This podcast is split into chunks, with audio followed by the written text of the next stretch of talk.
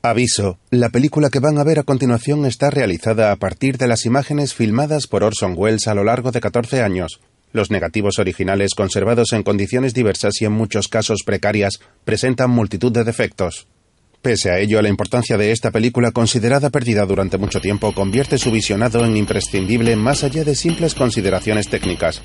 Una producción de El Silencio S.A. Don Quijote de Orson Welles, una coproducción en blanco y negro de España, Italia y Estados Unidos del año 1992, con Francisco Reiguera, Akim Tamirov y Orson Welles.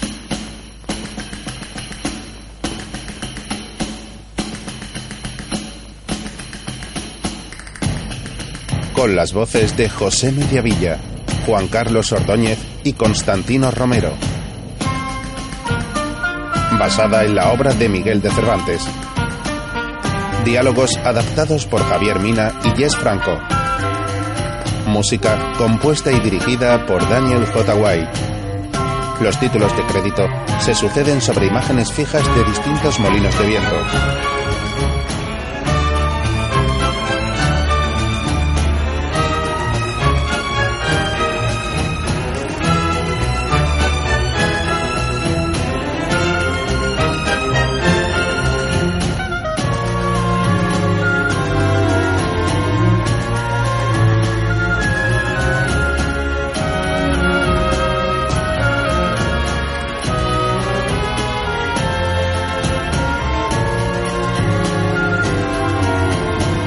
Coche avanza por una carretera de montaña.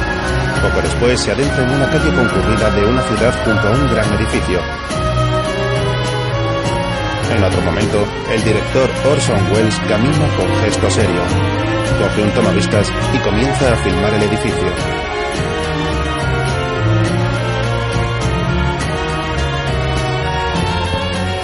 Esta estampa se encadena con la de unos molinos de viento moviendo sus aspas. Tras eso se suceden imágenes de distintas ciudades españolas en la época de los años 50 mientras el narrador habla. En un lugar de la Mancha, de cuyo nombre no quiero acordarme, no hace mucho tiempo vivía un hidalgo de los de lanza en astillero, adarga antigua, rocín flaco y galgo corredor. Frisaba la edad de nuestro hidalgo los 50 años.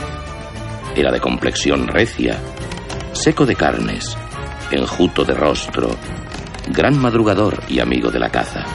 Quieren decir que tenía el sobrenombre de Quijada o Quesada, que en esto hay alguna diferencia en los autores que de esto escriben. Pero esto importa poco a nuestro cuento. Basta que en la narración de él no se salga un punto de la verdad. Es pues de saber que este sobredicho hidalgo, los ratos que estaba ocioso, que eran los más del año, se daba a leer libros de caballerías con tanta afición y gusto que olvidó casi el ejercicio de la caza y aún la administración de su hacienda. Y llegó a tanto su curiosidad y desatino que vendió muchas fanegas de tierra para comprar libros de caballerías en que leer. Y así llevó a su casa todos cuantos pudo, aunque prefería los que compuso el famoso Feliciano de Silva, porque la claridad de su prosa y aquellas intrincadas razones suyas le parecían de perlas. Y más, cuando llegaba a leer aquellos requiebros y cartas de desafíos donde en muchas partes se hallaba escrito La razón de la sin razón que a mi razón se hace con tal manera mi razón enflaquece que con razón me quejo Don Quijote está leyendo un libro y se lleva la mano al pecho. de la vuestra fermosura. Con estas razones perdía el pobre caballero el juicio y desvelábase por entenderlas y desentrañarles el sentido, que no se lo sacara ni las entendiera el mismo Aristóteles si resucitara solo para ello. Los altos cielos que de vuestra divinidad divinamente con las estrellas os fortifican Sancho Panza le y oye. os hacen merecedora del merecimiento que merece la vuestra grandeza. En efecto, rematado ya su juicio, vino a dar en el más extraño pensamiento que jamás dio loco en el mundo, y decidió hacerse caballero andante e irse por todo el mundo con sus armas y caballo a buscar aventuras y a deshacer todo género de agravios, poniéndose en ocasiones y peligros donde, acabándolos, cobrase eterno nombre y fama. Y lo primero que hizo fue limpiar unas armas que habían sido de sus bisabuelos, que tomadas de orín y llenas de moho, estaban puestas y olvidadas en un rincón. Cuatro días se le pasaron luego en imaginar qué nombre pondría a su rocín, porque no era razón que caballo de caballero tan famoso estuviese sin nombre conocido. y al fin le vino a llamar Rocinante, nombre, a su parecer, alto, sonoro y significativo.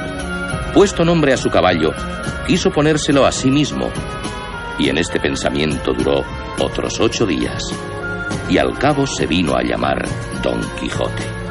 Se dio a entender entonces que no le faltaba otra cosa sino buscar una dama de quien enamorarse, porque caballero andante sin amores era árbol sin hojas ni fruto y cuerpo sin alma. En un lugar cercano del suyo había una moza labradora de muy buen parecer, de quien él un tiempo anduvo enamorado, aunque por supuesto ella jamás lo supo. Una estatua de una campesina. Llamábase Aldonza Lorenzo y le dio título de señora de sus pensamientos con el de Dulcinea del Toboso.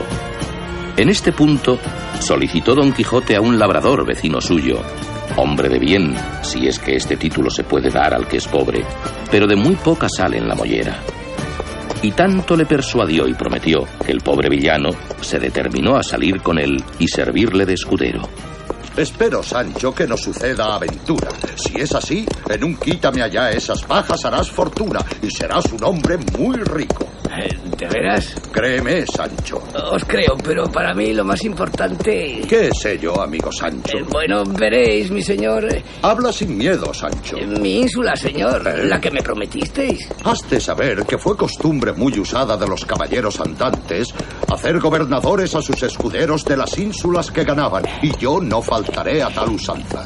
Antes pienso aventajarme en ello, porque ellos las más de las veces esperaban a que sus escuderos fuesen unos viejos decrépitos para darles algún título. Pero si tú vives y yo vivo, bien podría ser que pronto ganase yo tal reino que tuviese otros unidos a él y pudiera coronarte por rey de uno de ellos. Y no lo tengas a mucho, que cosas y casos acontecen a los tales caballeros que por modos tan nunca vistos ni pensados que con facilidad te podría dar aún más de lo que te prometo.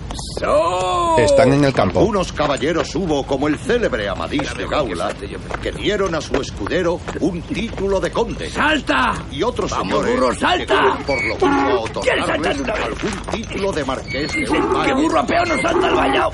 Pero mi rucio es distinto, ¿verdad? ¡Vamos, bonito! ¡Salta, desgraciado! Vamos, Sancho. Pero yo, Sancho, espero superarles a todos en generosidad.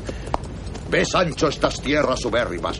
¿Quién sabe si en pocos días no pueden ser tuyas? No me gustan demasiado, mi señor. Lo de la ínsula me parece más apetitoso.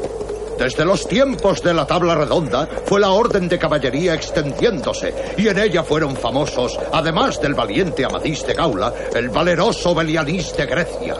Yo, al igual que los caballeros referidos, voy por estas soledades para ayudar a los flacos y menesterosos.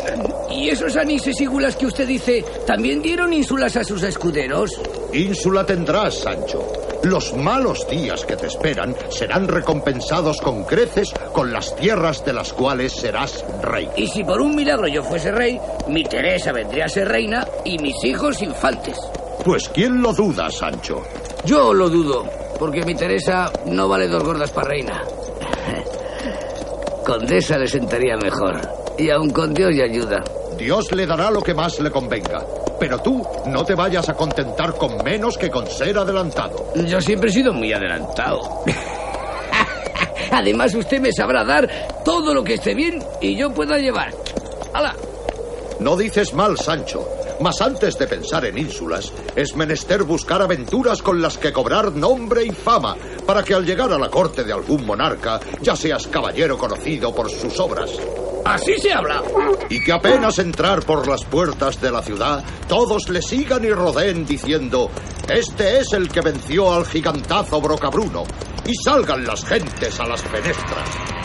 ¡Maldición! Una moto se acerca. ¡Un aparato infernal! ¡Ese monstruo ha raptado a una princesa! ¡Pero yo la liberaré, Sancho!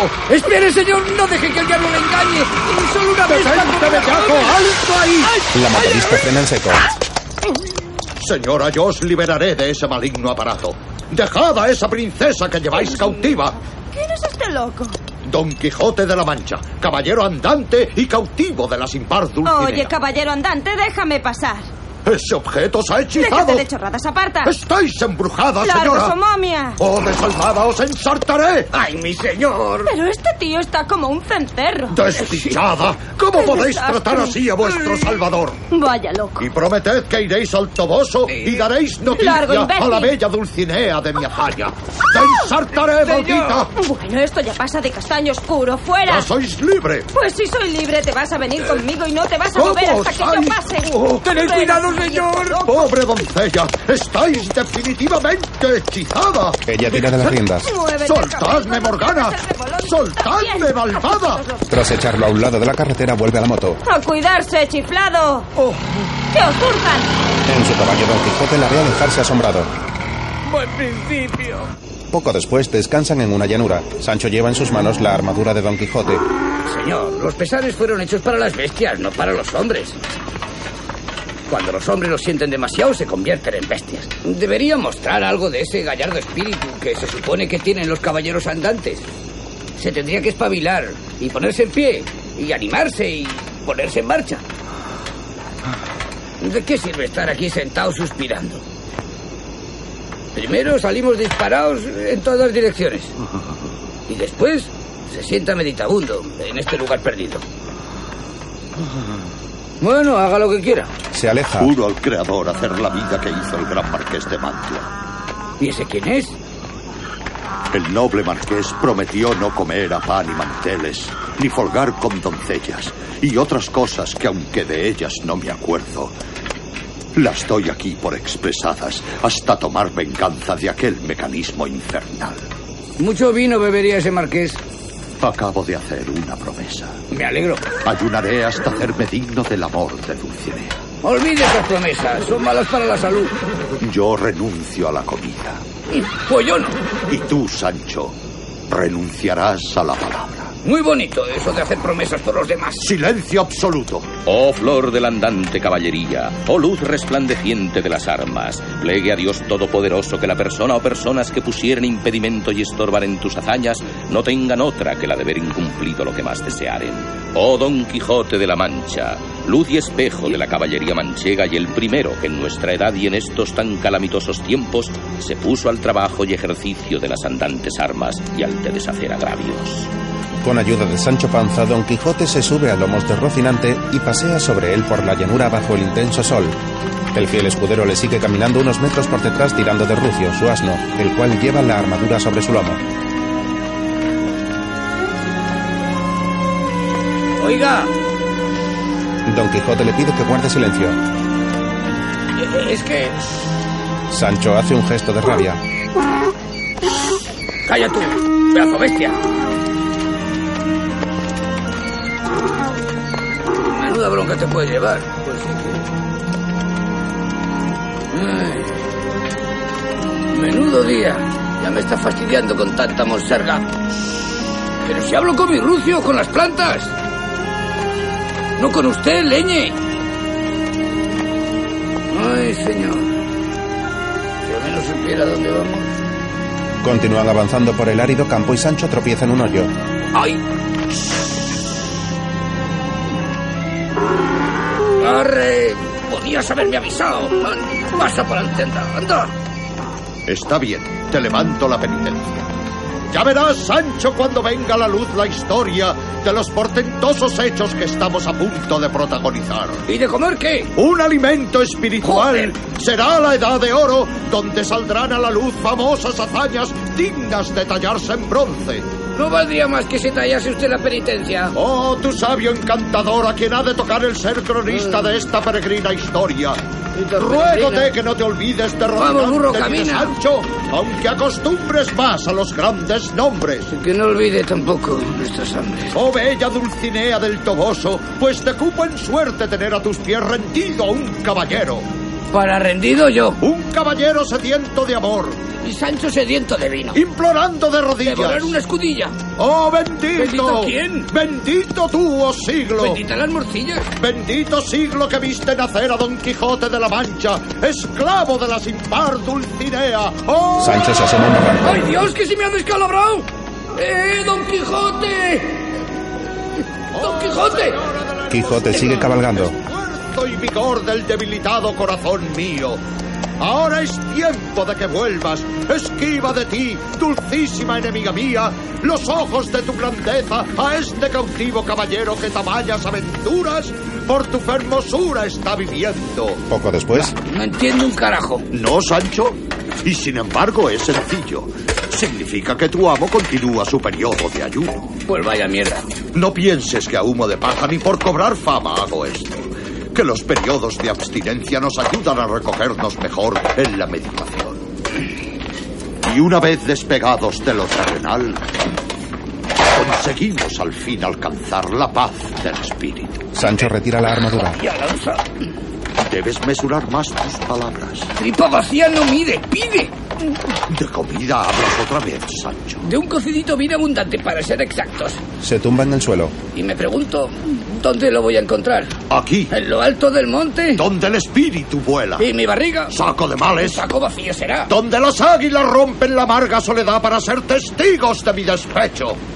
Y de su hambre, supongo. Usted haga su penitencia, que yo llenaré las alforjas. Y no hablemos más. Haz como entiendas, bestión de poca alma, insaciable vientre. Eso haré. Ahí se queda. Y mastique barro si le aprieta la necesidad. Ve, miserable. Insúlteme si quiere. Iré igual. Don Quijote se queda sosteniendo su lanza. Dejando a Don Quijote hartarse de altísimos pensamientos, partió Sancho en pos de su pitanza. ¿Y la encontró? Luego Sancho asa un pollo. Don Quijote está sentado cerca. No le abre el apetito este lorcillo.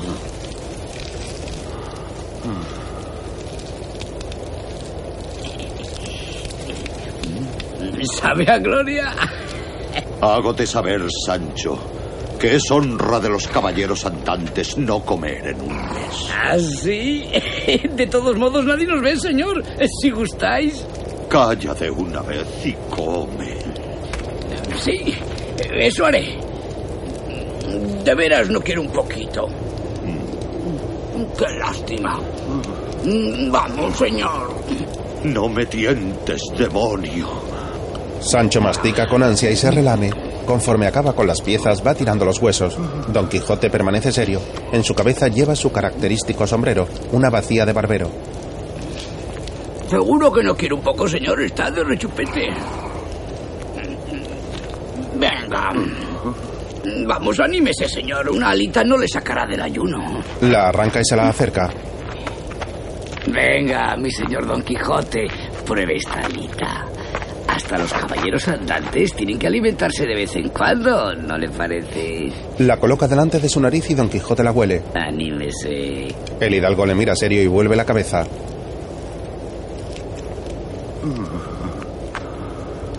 No disimule más y ataque sin miedo, señor, que se está quedando como el espíritu de la golosina. No le ve nadie. Don Quijote se decide a coger un minúsculo trozo de carne y lo prueba.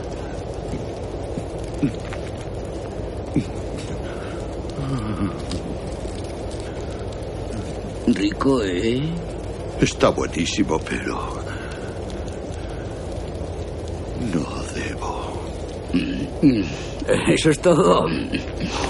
Sancho sonríe sin dejar de masticar con la boca abierta. Pues por mí encantado. Ve usted, a mí me gusta comer así. Sin, sin melindres ni respetos, sin tener que mascar despacio, limpiarse menudo o beber poco. Bueno, ya me entiende. Haciendo las cosas que solo puedes hacer cuando estás solo. El hidalgo permanece callado con la mirada clavada en el suelo. ¿Qué, señor? ¿No le hincaría el diente otro poquito? Vamos, tragaldabas. Eh, cójala entera. Eres el demonio, Sancho. Prueba otro pequeño trozo. Está realmente deliciosa. Ande, anímese, que aún queda. Y solo esto. Vuelve a saborear un trozo ante la sonrisa de su escudero. Luego los dos continúan su camino. Poco imaginaba el buen Sancho que las aventuras habrían de cruzárseles en el camino para dar al traste con su pacífica digestión. Ambos recorren otra llanura a pleno sol.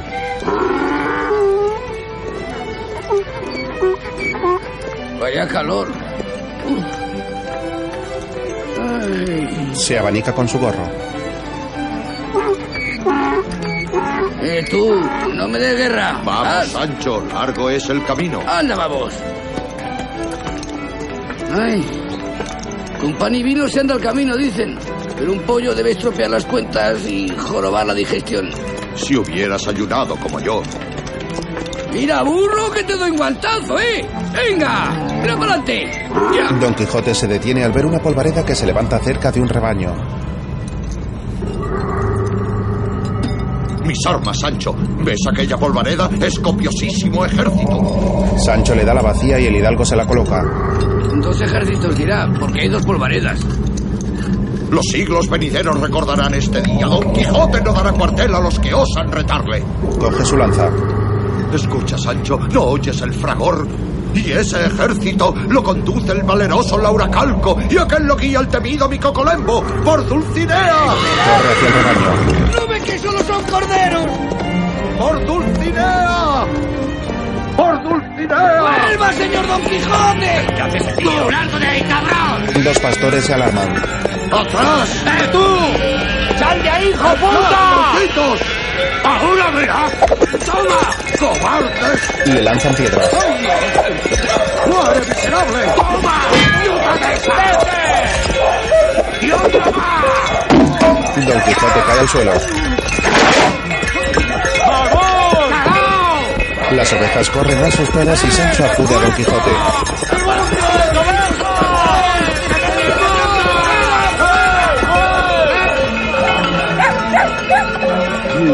Lauracalco. Él me ha traicionado. Pero no se ha dado cuenta de que eran ovejas. Mientras los pastores corren tras las ovejas, Sancho ayuda a su amo a levantarse. El hombre está casi sin fuerzas debido a las pedradas recibidas. Luego, en un poblado, se celebra una concurrida feria de ganado. En un cementerio de coches, Sancho venda la cabeza a Don Quijote. Yo recuerdo haber leído que un caballero español llamado Diego Pérez Vargas, habiéndosele en una batalla roto la espada, desgajó de una encina un pesado tronco y machacó tantos moros con él que le quedó por sobrenombre Machuca. Levante la... Eso. Te digo esto porque de la primera encina que topemos, yo también desgajaré una rama. Le he enganchado la... eh, eh, eh, así está mejor. Y será tal mi venganza que serás testigo de cosas que apenas podrán ser creídas. ¿Qué diablo de venganza ha de tomarse? Ellos son siempre muchos y nosotros uno y medio. Sancho se da un golpe en la cabeza. Yo valgo por cien. Cierto, señor, por cien apaleados. Pues recibe un poco de mi valor. ¿Para qué? ¿Cómo que para qué? ¿Lenguaraz indómito? Mi señor, a mí nadie me ha de poner la mano encima. Soy pacífico y enemigo de pendencias. Os amarraré a un árbol y desnudo como os padió vuestra madre, mil veces os apalearé. Eso ni lo soñéis. Escucha, Sancho, la libertad es uno de los más preciosos dones que a los hombres dieron los cielos. No iré contra tu voluntad, al menos hasta que conozcan las reglas. Me muero por conocerlas, señor Don Quijote. Sancho, escúchame. Soy todo oídos cuando se muestra razonable. Según el código andantesco, hasta que no haya sido armado caballero, no se te permite ayudarme. Así pues, aunque me veas en la más grave dificultad, no debes defenderme. No dude, señor, que será bien obedecido. Cataré ese mandamiento como las fiestas de guarda. Sancho le ayuda a subir al interior de un autobús abandonado. Me equivoqué luchando contra hombres que no eran de mi condición. Pero ahora ven acá, buen Sancho. Inspeccioname la boca. La boca. Se sienta sobre él. Que se la inspeccione, ¿eh? De acuerdo, Abra. Vaya, vaya. Un momento. Se quita el sombrero para ver mejor. Espere. Se seca los dedos y se los introduce en la boca. Eh, dígame, señor, ¿cuántas muelas tenía usted en este lado? Eh, cuatro. ¿Cuatro? Cuatro. ¿Está usted seguro, señor? Cuatro, tal vez son cinco. No he perdido un solo diente en toda mi vida. Abra otra vez. Veamos. Déjeme contarlos. En la quijada de abajo apenas le quedan dos muelas. Y en la de arriba... Eh, Lo que gravedad ninguna. Mire, señor, está lisa como la palma de mi mano. Oh, alma endudecida, oh pan mal empleado, ves cómo me adebatan los dientes y te quedas cruzado de brazos. Señor, no empiece de nuevo. Antes preferiría haber perdido un brazo. Se asoma a la puerta y se cae al suelo. Vaya, otra vez. Eh, vosotros sabed que Don Quijote defenderá el buen nombre de Dulcinea del Toboso contra quien quiera mancharlo. Señor, si no anda con más cuidado se va a matar. Espero que no le hayan oído. De don duelo a quien sostenga que hay doncella más hermosa que la sin par Dulcinea. más bajo que como le oiga el de la torre. Estamos perdidos, señor. He dicho. Estupendo. Ahora venga conmigo. Le agarra del brazo y se lo lleva. Luego están de nuevo recorriendo los campos. Afortunado eres, Sancho, en poderme acompañar en este regreso a la edad de oro de la sabiduría y del honor, de la hidalguía. Afortunado por ver cómo se renueva en mí la caballería andante. Afortunado también porque te es dado contemplar la belleza de estas ciudades egregias como eh, Montiel, cuna de los duques de Abrantes, o como Almagro, ciudad enmurallada y de soberbio pasado. Apenas había el rubicundo Apolo tendido por la faz de la ancha y espaciosa tierra las doradas hebras de sus hermosos cabellos, y apenas los pequeños pajarillos habían saludado la venida de la aurora cuando el famoso caballero Don Quijote de la Mancha, Zalamero se atusa el bigote. Dejando las ociosas plumas de su lecho, subió sobre su famoso caballo rocinante y comenzó a caminar por el antiguo y conocido campo de Montiel. Así hablarán, Sancho, sin duda las páginas que relatarán mis aventuras y que una sabia pluma hará famosas y narrarán también momentos de serenidad como este, cuando el héroe contempla las históricas murallas de Calatrava Mira unas montañas a lo lejos. Gira la cabeza a un lado en actitud pensativa y repara en un paraje lleno de vegetación. Sancho permanece quieto escuchándole atento. A continuación da unos pasos siguiendo a su amo. Luego, en un tranquilo y apacible pueblo, la tarde transcurre tranquila. Las campanas de la torre tañen con fuerza en la plaza donde hay una fuente. A las afueras hay un antiguo puente de piedra. Don Quijote y Sancho continúan su conversación en el campo. Señor, poca ínsula podré ganar en estas tierras de arrieros y carreteros. No tengas cuidado alguno, que aunque faltare ínsula, ahí está el reino de Dinamarca o de Sobradisa, que te vendrán como anillo al dedo. Pero dejemos eso y busquemos un castillo donde alojarnos. Como ese, por ejemplo. Conozco bien al castellano y sé que nos recibirá de buen grado. ¿Castillo, dice usted? Castillo es Sancho y no de los peores. Se acercan a un pequeño pajar. Y bien te puedes llamar dichosa o bella Dulcinea por tener sujeto y rendido a tan nombrado caballero. Sancho se tumba bajo un árbol. ¿Te has quedado dormido, buen Sancho? Yo, ¿Qué va? Dos cerdos juegan en la orilla de un río al lado de una piara en la feria de ganado del pueblo cercano.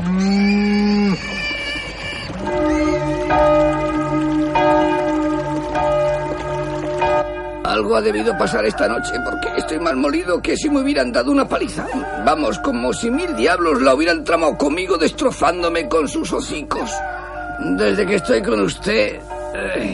no puedo ni pegar ojo y antes me bastaba con acostarme para roncar a pierna suelta. No te extrañes, seguro que este castillo está encantado. Cantado, sí, desde luego. Tan cantado que ni siquiera parece un castillo. Diría que no pasa de pajar y con eso lleno de pulgas. Esta noche he vivido una rara aventura. Lo raro sería que no la hubiera vivido, porque con usted ni el dormir es normal. Tan malas obras te hago que hasta reniegas de mí. No, señor Don Quijote, lo que me parece es que tiene usted demasiada fantasía en esa cabeza. ¿No crees en los encantamientos? Pues la verdad, no, señor. ¿Ni en los malos presagios? Uy, Sancho se golpea con una escalera. tampoco, pero mire usted, prefiero no tentar al diablo. Al caer la tarde, una multitud de personas se concentra en la puerta de una catedral para ver una procesión. Un grupo de hombres carga sobre sus hombros un trono con un nazareno portando una cruz. Los penitentes avanzan en filas llevando un cirio en sus manos. La calle está en silencio y solo se oyen los pasos del cortejo y los tambores. Un grupo de militares desfila portando distintas insignias.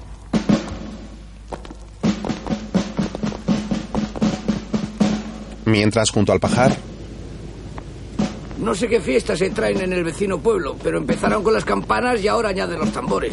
¿Cree usted que se tratará de un casorio o de un entierro? Aunque en el fondo es lo mismo. Señor, mi, mi señor, ¿qué sucede? Don Quijote está paralizado mirando hacia el frente. Se suceden imágenes de distintas procesiones avanzando por las calles en distintas ciudades de España. Por Belcebú. ¿No ves a esos miserables, Sancho? Que ocultando su rostro bajo esas máscaras, arrastran encadenados a los vencidos, indiferentes al dolor de sus madres o sus esposas, esas pobres y llorosas damas. Me avergüenza de que sean hombres de armas. Ante esta aventura, sin duda va a ser necesario que muestre todo el ardor de mi brazo. Por las calles avanzan parios con vírgenes o misterios de distintas escenas de la pasión. Esos rufianes recibirán tal lección que nunca olvidarán el nombre de Don Quijote. Venga, ¿no se da usted cuenta de que se trata de una procesión? Sancho se santigua. Procesión, dices. Ve ahí gemir a pobres heridos, prisioneros descalzos y encadenados portadores de cruces, mientras esa canalla soberbia desfila tranquilamente, convirtiendo la desgracia en espectáculo. Y yo que nací en el mundo para desfacer semejantes agravios, no consentiré que deis un paso más, canallas. Esos bellacos conocerán el temple de mi tizona. Don Quijote saca su espada y avanza corriendo. Santo Dios. ¡Bribones! Pero no se da cuenta de que solo se trata de unos penitentes. ¡Deteneos quien quiera que seáis! ¡Os lo ordeno, Don Quijote! Los pasos continúan avanzando al igual que los nazarenos. ¡Deteneos, gente feroz! Virgen Santa, no hay quien lo pare. El hidalgo grita desde el campo. Bien sé que de este desaguisado vosotros sois culpables. ¡No huyáis, bellacos! Responded ante mí de vuestros actos. ¿Quién hay ¡O ahí? bien mi espada os atravesará!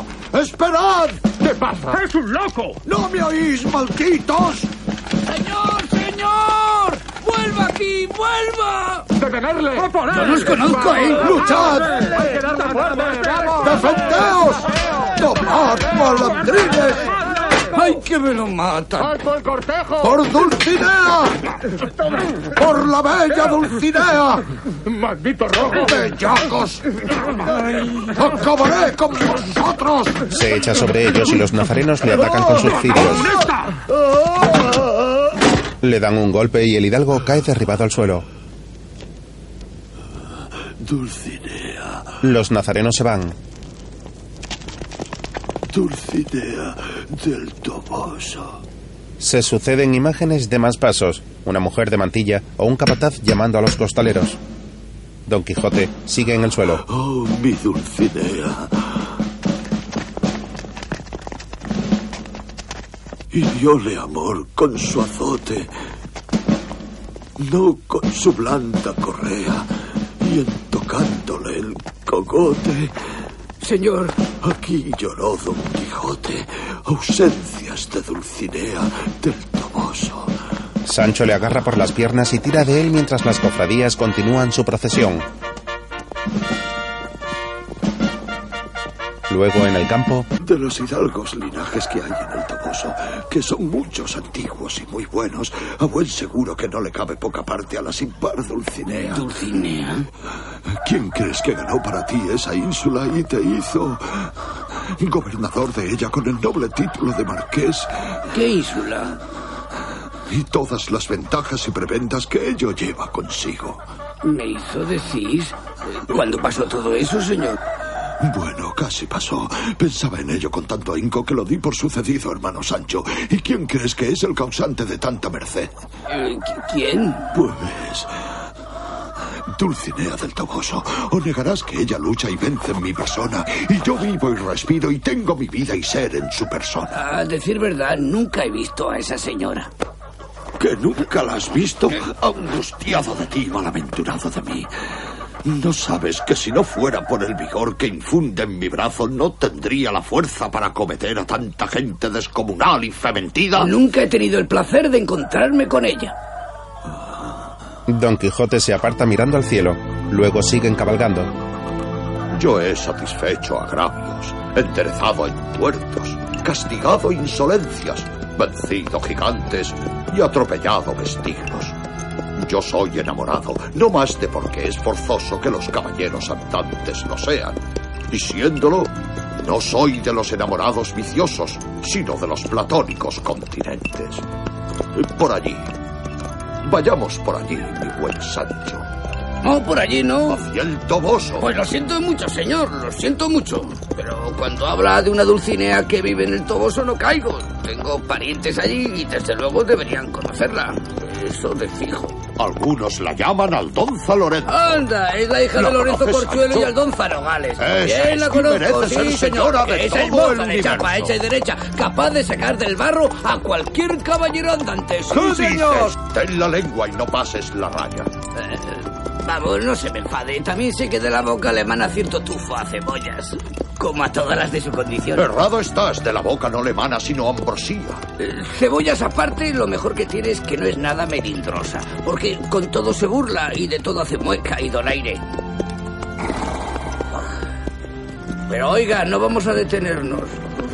Hace un calor comunal. Poco después, Don Quijote se refresca en el río de un bonito paraje del bosque y Sancho le habla desde un puente. Me va a dar de una vez la ínsula que ganó con los enmascarones. De las aventuras que hasta ahora hemos vivido no podías ganar más que una costilla rota o una oreja menos. Caramba, no es jauja la ganancia, mi señor Don Quijote. Pero aún será peor si topamos con los carabineros y usted se lía palos con ellos. Don Quijote nada en el agua. No temas nada, mi buen Sancho. Dime, ¿has visto más valeroso caballero que yo en todo lo descubierto de la tierra? Además, ¿dónde has leído que un caballero andante fuese puesto ante la justicia por más homicidios que hubiese cometido? No sé nada de hombecillos, nunca los caté. ¿Y has leído de alguien que tenga más destreza que yo en el herir? La verdad es que yo no he leído ninguna historia porque no sé leer ni escribir.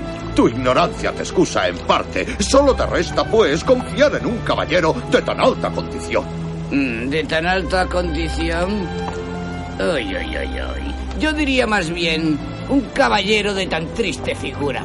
Más tarde siguen su viaje. Al sabio a cuyo cargo debe de estar el relatar mis hazañas, le habrá parecido que será bien que yo tome algún sobrenombre como los caballeros del pasado. ¿Cuál se llamaba el del unicornio? Aquel el de las doncellas, aqueste el del ave fénix, y con estos nombres eximios eran conocidos por toda la redondez de la tierra. Y así digo que el sabio te habrá puesto en la lengua y en el pensamiento que me llamases el caballero de la triste figura, como pienso llamarme desde hoy en adelante. Y para que mejor me cuadre el tal nombre, determino de hacer pintar en mi escudo una muy triste figura. Habla mirando al cielo. Oh, mi señora Dulcinea, tesoro de la suprema gracia, depositaria de toda virtud y forjadora de cuanto hay de deleitable en este mundo, ¿dónde estáis? Sancho se echa en el suelo. Oh, Luna, mandadme noticias de ella. Tal vez la estéis contemplando en este momento. Pero Sancho, amigo, ¿duermes? ¿Duermes, hermano Sancho? ¿Cómo demonios quiere que duerma si no para de preguntarme si estoy dormido? ¿Por qué no se deja de monsergas si se echa usted un rato? ¿Acaso soy uno de esos caballeros que reposan en medio del peligro? Es que no duerme nunca. Duerme tú si quieres. Para los escuderos el cielo ha mandado que les piquen los mosquitos, les devoren las chinches y les mate el hambre. En fin, acomodémonos de nuevo y durmamos el poco sueño que nos queda. Alumbra mi entendimiento y fortalece mi corazón para que a cada paso acometa lo imposible y no me asombre de los leones ni me atemoricen entriagos. Oh señora de mis acciones y movimientos, clarísima Dulcinea.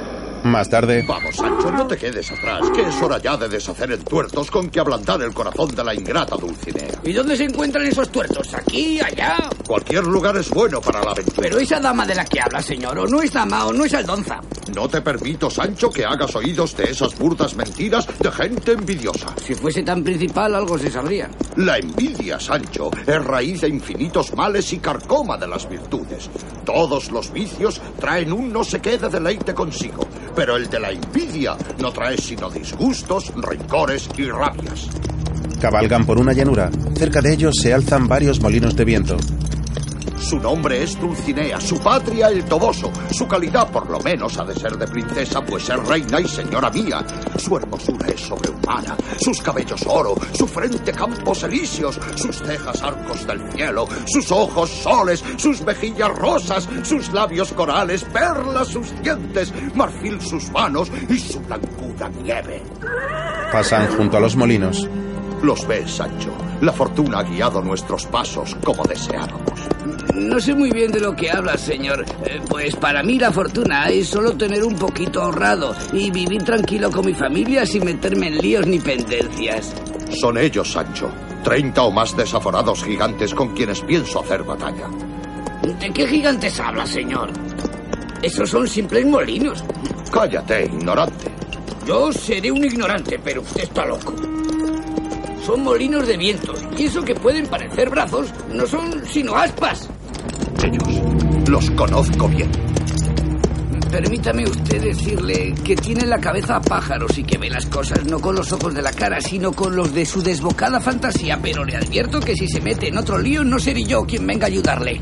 Don Quijote ve como uno de los molinos aumenta su tamaño. Briareo. Es él en persona. No se embale que le conozco. Si sigue así, le dejaré solo. Y si no me regala la ínsula, poco me importa. Pues más vale un Sancho sin propiedades que unas propiedades sin ningún Sancho. No te he pedido que participes en la batalla. Observa desde aquí mi heroísmo. No huyáis, cobardes civiles criaturas, que un solo caballero es el que os acomete. Ahora ve como dos de las cuatro aspas del molino se mueven hacia adelante. Seguro que la lía otra vez. ¡Temblad, cobardes! Otro molino cercano gira sus aspas en círculo y el hidalgo se espanta. Y aunque mováis los brazos amenazadoramente, me lo habréis de pagar. El caballero de la triste figura, en nombre de su amada Dulcinea, dará buena razón de vuestros huesos villanos. ¡Afuera, canalla ingente! ¡Rendíos a mi fuerte brazo! ¡Rendíos ante Don Quijote de la Mancha! ¡Os haré probar mi noble acero! Se coloca ante los molinos en actitud desafiante con su larga lanza y corre hacia ellos en su caballo. ¡Guerra! ¡Guerra! ¡Defendeos o entregadme vuestra voluntad! ¡Moriremos matadores! ¡Y si no, probad el temple de mi acero!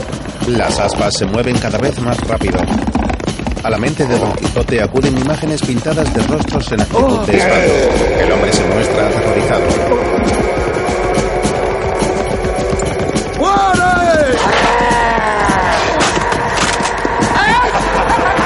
Su lanza en una de las aspas y debido a la fuerza del movimiento de esta, el hidalgo cae hacia atrás en el suelo. Las aspas siguen moviéndose lentamente hasta detenerse.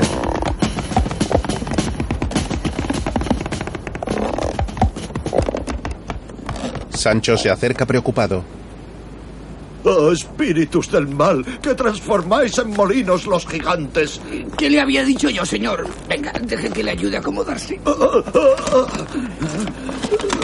Sin duda el sabio Prestón, mi peor enemigo, ha sido el que ha producido este encantamiento. Ha transformado al gigante Briareo y a todo su cortejo en pacíficos molinos. Pero de nada os valdrá el engaño, bellacos. Nada valdrán, Frestón, tus malas artes contra la bondad de mi espada. Los molinos permanecen quietos en la tranquila tarde. Luego, Digamos, señor, que yo creo todo lo que me dice. Pero endereces un poco, que parece que va como de medio lado, sin duda por el movimiento de la caída. Esa es la verdad. Pero no me quejo porque no he estado a los caballeros andantes quejarse de herida alguna. Si algo le duele, quisiera que se quejase, como hago yo. Creo que los escuderos no entramos en el juego de no quejarnos de los caballeros andantes. Que yo, al menor dolor, grito. Grito por el daño y también, además, para ver si alguien viene a socorrerme. No te pido que me ayudes ni que muestres valor. Que la audacia y la arrogancia no son necesarias para un escudero como tú. ¿Por qué no descansamos en ese pueblo vecino? Pero no ves que debemos seguir adelante. Oye, tira para adelante. cerca un pastor está sentado junto a su rebaño al lado de tres altas cruces de piedra en mitad del campo. Vamos, mi buen Sancho. La verdad, señor, es que me tienen asombrado sus redaños, o mejor, su capacidad de aguante. ¿Te asombras de mi temple? De tener yo el bálsamo de Fierabras, veríades maravillas. ¿El bálsamo de Fierabras? ¿Qué diablos es ese bálsamo? Mira hacia la cámara. No tiene arreglo, ¿eh? ¿Y por qué intentas comprenderle? Limítate a seguirle como hacemos nosotros. Del bálsamo tengo la receta y con él no hay que temer a la muerte ni pensar en morir de herida alguna. En tal caso le cambio la ínsula por la receta. ¡Eh! ¡Chuch! ¡Largo de aquí! ¡Fuera! ¡Ven! ¡Anda! ¡Largo! ¡Largo! Déjale, si ladran significa que cabalgamos. Cabalgamos, sí, pero ¿hacia dónde? ¡Eh! ¡No vaya tan rápido! ¡Que mi Rucio no es un caballo de carreras! ¡Eh, señor Don Quijote, espere! ¡Espere! Atraviesan un camino. Pienso si no sería mejor que usted fuese caballero de esos que en las cortes están tan campantes. No todos los caballeros pueden ser cortesanos, ni todos los cortesanos pueden ni deben ser caballeros andantes. Y aunque todos seámoslo, va mucha diferencia de los unos a los otros. Soberana y alta señora, dulcísima Dulcinea del Toboso. Si tu fermosura me desprecia, si tu valor no es en mi pro, maguer que yo sea saz de sufrido, mal podré sostenerme en esta cuita que, además de ser fuerte, es muy duradera. Quijote sostiene una carta. Es para mi dama. Una carta. Debes recordar, Sancho, que el amor es como la muerte. Claro, sí. Porque el amor, como la muerte, asedia por igual al altivo castillo que al humilde hogar. ¿Sabe usted una cosa? Dime, Sancho. Mirándole de pies a cabeza, pues no descubro cómo alguien podría enamorarse de usted.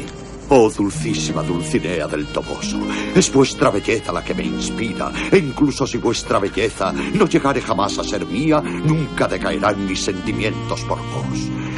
Muriendo por vuestro amor, el caballero de la triste figura. Lo de la triste figura le va que ni pintado, sobre todo a una carta tan bonita. Vamos, levántese y ande.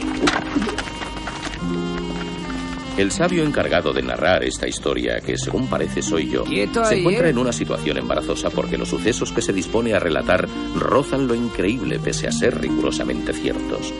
Nada de extraño hay en ello, porque el verdadero conductor de esta historia es Don Quijote y cada día está más loco. Muy cierto, ya lo dice el refrán. Aunque la verdad pueda pasar las putas, siempre flota por encima de la mentira como el aceite sobre el agua. Gracias, De Sancho. nada, hombre. De nada. Eh, Y a mandar. Tome su lanza nueva y su astrosa. Ve presto, mi fiel Sancho. Ya voy, deme. Sancho le da la lanza y Don Quijote le entrega la carta. A continuación el escudero se marcha. De pronto se gira. Pero mi amo, por favor, mientras tanto debería alegrar su corazón, porque lo que es ahora no debe tenerlo más grande que una avellana. Recuerde eso de quien se vence a sí mismo, cien gigantes vence, o cuando menos se espera, salta la liebre. Ve, hijo mío. Y no permitas que te sea negado el sol de la belleza que vas a ver. Sancho se marcha por un camino de tierra y Don Quijote se queda parado en mitad del campo apoyado en su lanza. Con esto dio la espalda a su amo, y nosotros también dejaremos a Don Quijote cargado de pensamientos tristes e inquietos. En cuanto perdió de vista al de la triste figura, el fiel escudero comenzó a hablar solo. ¿Dónde vas, Sancho? Voy a ver si le echo mano a una princesa. ¿Y quién te mandó buscarla? Don Quijote, el que endereza tuertos y protege a los inocentes. ¿Y sabes dónde puede estar la casa de esa dama? Don Quijote porfía que será algún palacio real o castillo elegante. Pero ¿cómo la voy a reconocer? Porque lo que sí es cierto es que ninguno de los dos la ha visto jamás. Claro que para empezar habría que saber si existe, porque veamos, si es Aldonza, tendría que buscarla en una pocilga. Pero si es Dulcinea, debería buscarla en un palacio. A lo mejor en las pocilgas del palacio.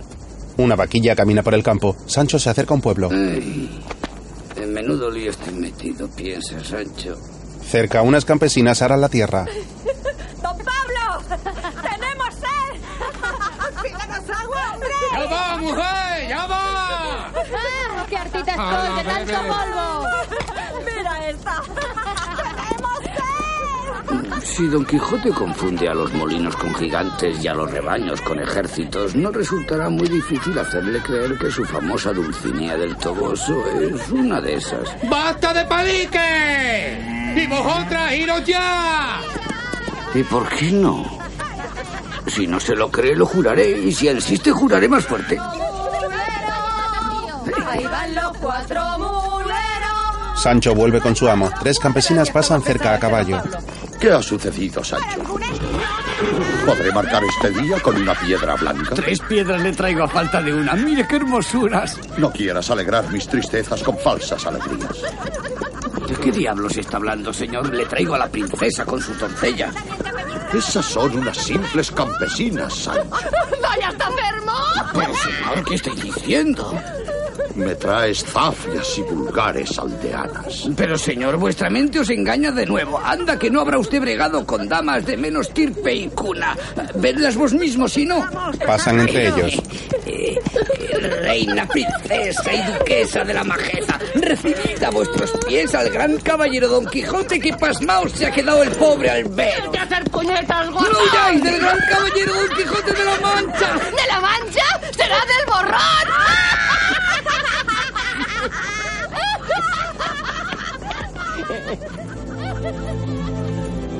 Las mujeres se marchan y Don Quijote queda serio con gesto afligido. Sancho Panza se acerca a él. Esto sí que debe ser un cantamiento, señor. Los magos que tan mal le quieren habrán hecho que a usted le parezca una aldeana, pero a mí se me parece una princesa. Eh, Nada, ¿no? El hidalgo permanece con la mirada fija sin reaccionar a las palabras de Sancho. Luego el escudero se refresca en un abrevadero donde un hombre da de beber a unas reses. ¡Eh! Pronto empiezas tú. Me procuraré una espada hecha por tal maestría que ningún encantamiento podrá doblegarme. Pero ya me tarda encontrar una aventura donde acabando la pobre fama. Yo le sigo, pero decídase a dónde vamos ahora. Hacia el sur. ¿Por qué hacia el sur? Por ahí solo hay toreros o viajantes. No discutas mis Yo decisiones. solo preguntaba, pero bueno. Don Quijote cambia de rumbo. ¡Eh! ¡No íbamos por ahí! Anda. ¡Venga, tira para adelante! No hay quien lo entienda, mi señor. De eso puede estar bien seguro. Claro que de aquí a mañana muchas horas hay. Y en una... Y aún en un momento, ¡paf! Se cae la casa. Yo he visto llover y hacer sol todo en uno. Se acerca una ¿A tormenta. dónde vas a parar, Sancho? Que cuando comienzas a ensartar refranes, no se puede esperar sino que el mismo Judas te lleve. Este mi amo, por mil señales he visto que es un loco de atar. Y yo no lo quedo en zaga, pues soy más mentecato que él, ya que le sigo de aquí para allá y le sirvo.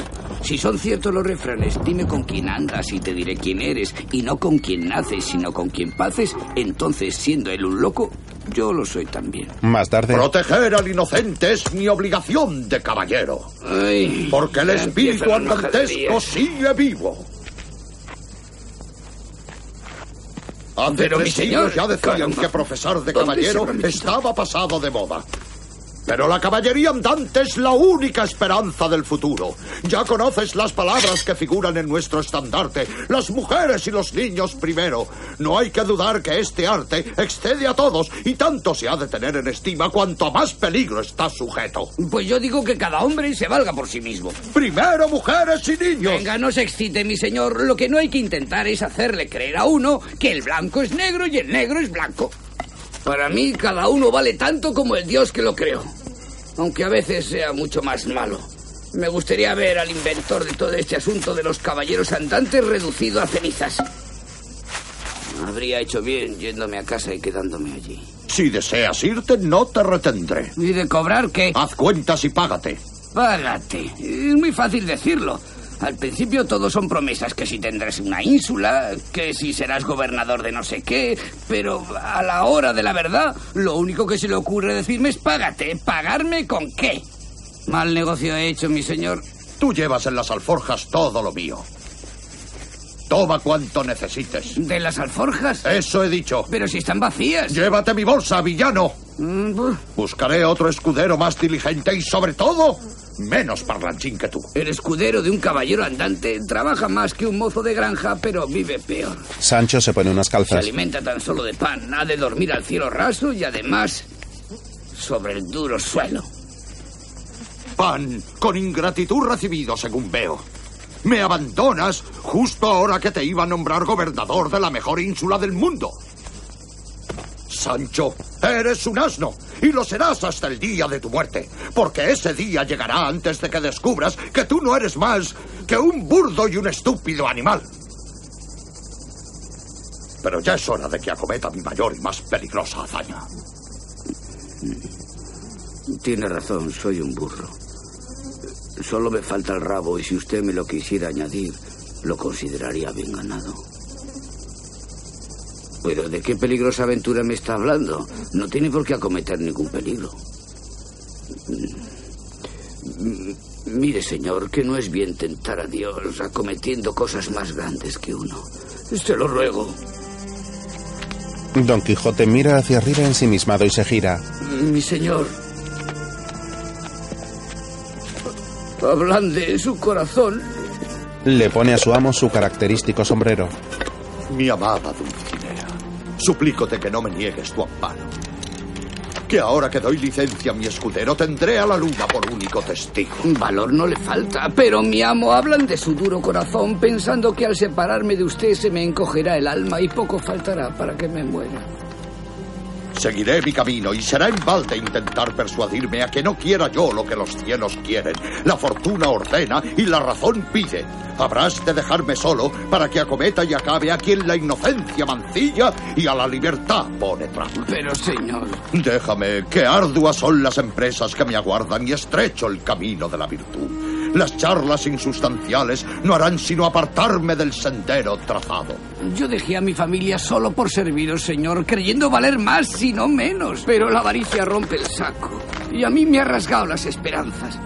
Pues cuando más vivas las tenía de alcanzar la ínsula, me veo, en cambio, en medio de la nada, abandonado. Por Dios, señor mío, no me haga tal desaguisado. Pero mi señor, ¿por qué no quiere abandonar la aventura? ¿Por qué tiene que ser tan terco y cabezota? Piense que el que ama el peligro en él se escuerda. Aunque eres tosco y zafio, sigues siendo mi escudero, pero debo continuar mi camino solo. Volveré vivo o muerto. Luego Don Quijote lee otra carta. Los rayos de vuestra belleza alumbrarán mi entendimiento y fortalecerán mi pobre corazón. Dobla el papel y suspira. Lleva esta misiva a mi amada. Otra carta, pero mi señor... Obedece, Sancho, y parte raudo. Está bien. Yo no me alejaré de estos contornos y aún subiré a los riscos más altos para rozar la luna a quien declaro paje de mi infortunio. Sancho intenta subir al burro. Ve sin demora. ¡Caramba! ¡Ya voy! ¡Ya! Consigue montarse y avanza. Don Quijote suspira. Y con tantas hazañas no se le olvide comer, que más puñaladas da el hambre que los enemigos que se inventa. ¡Ya! No tengas cuidado por mí, que aunque tuviera, no comiera otra cosa que hierbas y frutos de los prados y los árboles. Que la fineza de mi negocio está en no comer y en hacer otras asperezas equivalentes en medio de estas hostiles soledades. En las carreteras se cruzan coches y agricultores caminando. Buscó Sancho no tanto a Dulcinea como la manera de pasar el tiempo para regresar cuanto antes junto a Don Quijote. No sabía si transcurrieron tres, seis, cien días o ninguno, pues la novedad de las tierras y las gentes le iba llevando a la buena aventura. Don Quijote le había apuntado vagamente la dirección, recomendándole la buscara en el alcarreño palacio de verano. No obstante las imprecisiones, y por no faltar a la palabra dada, investigaba sobre el paradero de Dulcinea en cuanto pueblo entraba, pues si de algo estaba más que seguro, era de que la habría de encontrar en cualquier sitio menos en el Toboso, porque no basta con llamarse para ser de un sitio. Por ejemplo, él no era de la panza. Además, la familia que tenía en el Toboso no conocía Dulcineas, aunque conociese Aldonzas. Mientras, Este es el lugar, oh cielos, que escojo para llorar la desventura en que vosotros mismos me habéis puesto.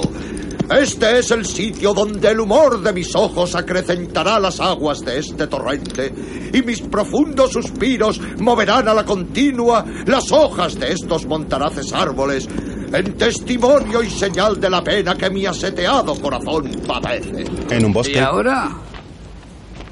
Mientras él trisca por los montes, yo tengo que buscar a la susodicha Dulcinea. Casi nada. Rústicos dioses que en este inhabitable lugar moráis, oíd las quejas de este desdichado amante, a quien una luenga ausencia ha traído a lamentarse. Sancho habla solo. Malo es si no la encuentro. Pero peor si me la topo. A nada que me equivoque, me llevo una somanta de palos de un marido cornudo. ¡Oh, Dulcinea de altiva belleza! Y el empeñado en que vive en el Toboso, pues sí. Tríadas que habitáis en los montes, escuchad mis plegarias. Son las fiestas regionales de un pueblo. Aunque también dice que la puedo encontrar allí donde haya un suntuoso palacio de verano.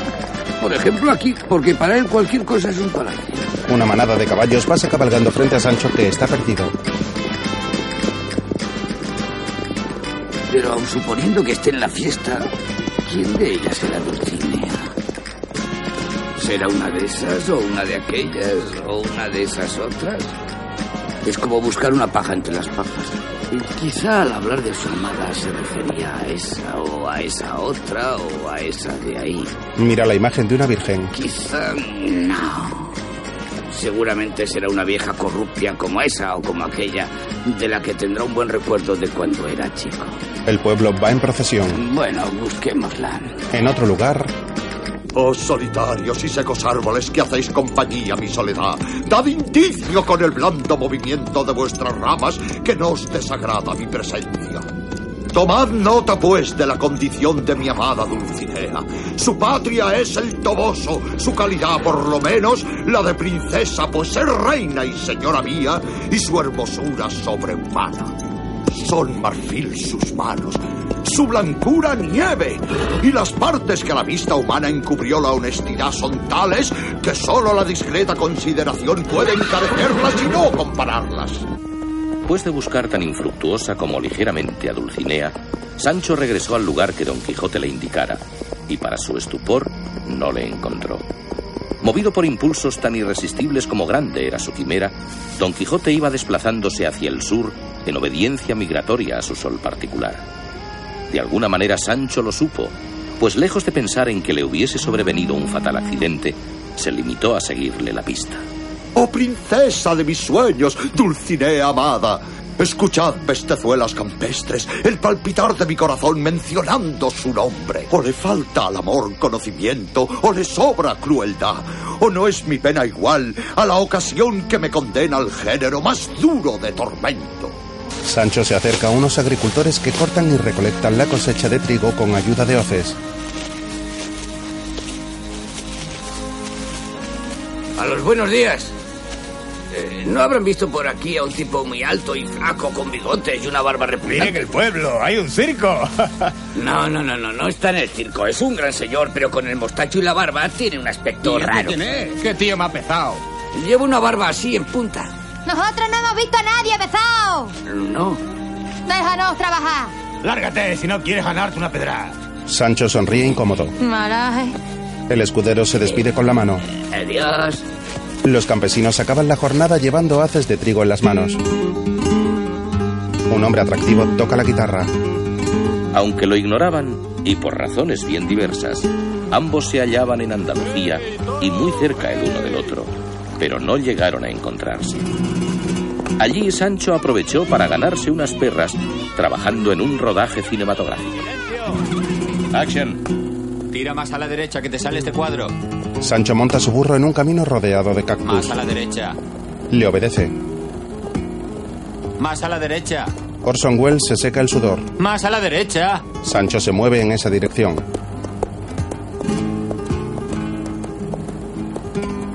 El director fuma un puro. Hemos terminado. Niños y mujeres se agrupan delante de la cámara y saludan. ¿Y esto qué es? ¿Y esto por qué? ¡Ande, miradme a mí!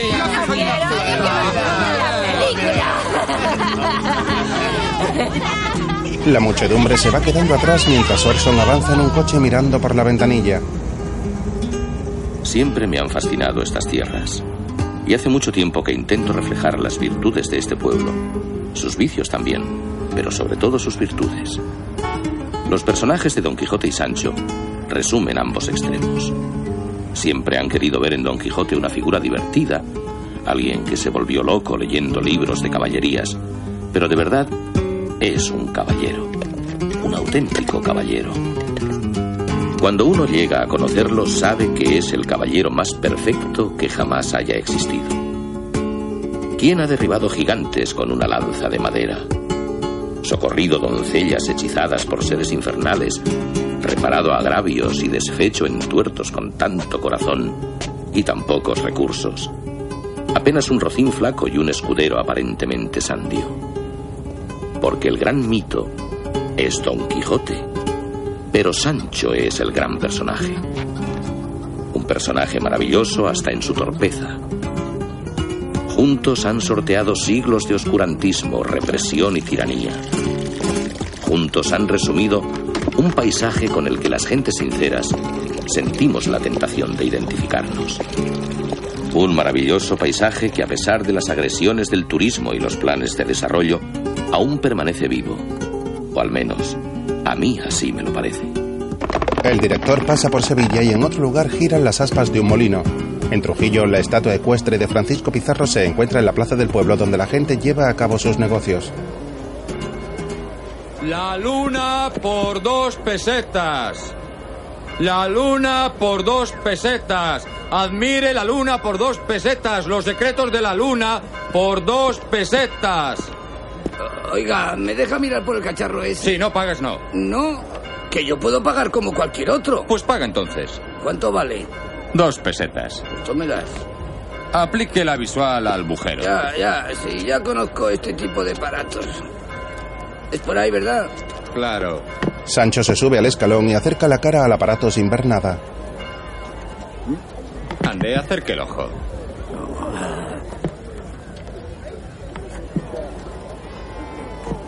Pegue más el ojo, hombre. Más cerca. Con los dos ojos abiertos sigue sin ver bien. Un solo ojo, que esto no es pavizcos. El escudero guiña un ojo sin acercarse. Ah, ay, Dios. Finalmente aproxima el ojo abierto y ve la esfera brillante entre nubes.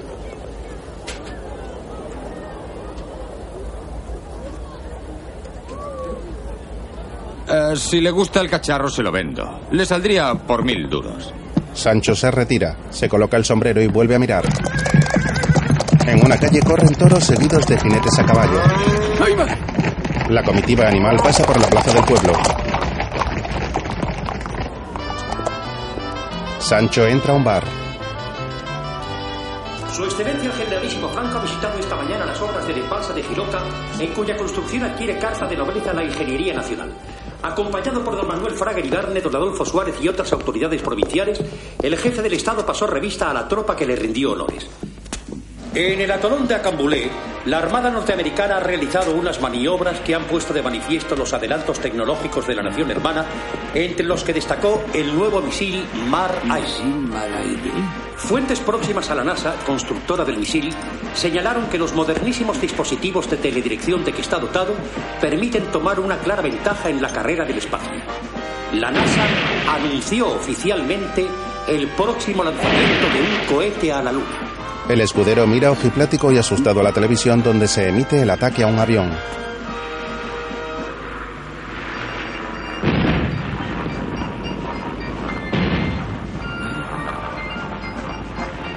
Las cámaras registraron el momento en que el misil hace blanco, hecho que se produce en un 100% de los casos. Su altísima fiabilidad, alcance y eficacia hacen del nuevo misil el arma ideal ante la eventualidad de un conflicto armado con la Unión Soviética.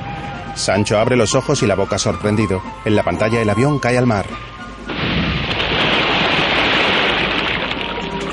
La Asociación Vinícola de Jerez ha impuesto en el transcurso de un emotivo acto la medalla de socio de honor al famoso cineasta y artista conocido por el tercer hombre, Orson Welles. Un señalado bodeguero y jerezado de pro fue el encargado de imponerle la honorífica distinción. A Orson Welles, que Dios le bendiga y que tenga muchos años para beber vinito de Jerez. Toma esta medalla, hombre. El bodeguero se la coloca. Que parece mentira que con el nombrecito tan raro que tiene sea tan amigo de España y que conoce mejor que ninguno el arte de la tauromaquia, el flamenco y los vinos españoles. Un abrazo, hombre. El escudero no entiende nada. El famoso cineasta se despide así de las tierras andaluzas que le han abierto los brazos durante el rodaje de su nueva cinta.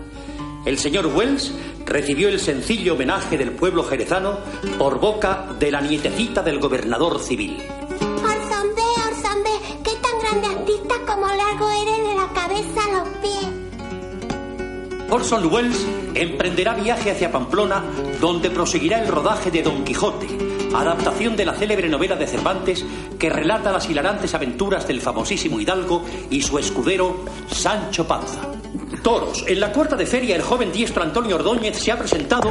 Sale del bar. Vamos, cruce rápido. Pues sí, señor. Tiene usted una multa por haber aparcado el carro en lugar prohibido. Eh, Pero yo qué sé de eso. Yo he dejado el carro ahí toda mi vida. Los tiempos cambian, oiga. ¿Me daría el telescópico por 20 duros? Trato hecho, pero lléveselo rápido antes de que me arrepienta. Coge el aparato y se lo lleva. En otro lugar, mira por él. Don Quijote dijo que la luna iba a ser su testigo, o sea que sabrá cosas de él. Como ya están mandando cohetes allí, igual. Pues no veo nada. A lo mejor más tarde. Levanta el aparato y se mueve. Más o menos por aquellas fechas, recibió Teresa Panza inesperadamente y por primera y única vez en su vida una carta de Sancho. Sancho se sentía solo sin Don Quijote y apesadumbrado por la necesidad de hablar con alguien, se abrió a su mujer. ¡Dolores, cartero! ¡Lola, el cartero! ¡Dolores, que ha venido! Vamos, venid para acá, que tengo cartas para muchos hoy. María González, carta del Ayun. Juana, tu marido que te ha escrito otra vez, para que luego digas. Teresa Panza, Teresa Panza tiene carta hoy. Teresa, Teresa, que tienes carta. Felipa Martínez, Felipa Martínez, toma, mujer. ¡Ay, muchas gracias! Para mí no tiene nada. Ca, mujer, ya sabes que en la cárcel no les dejan escribir.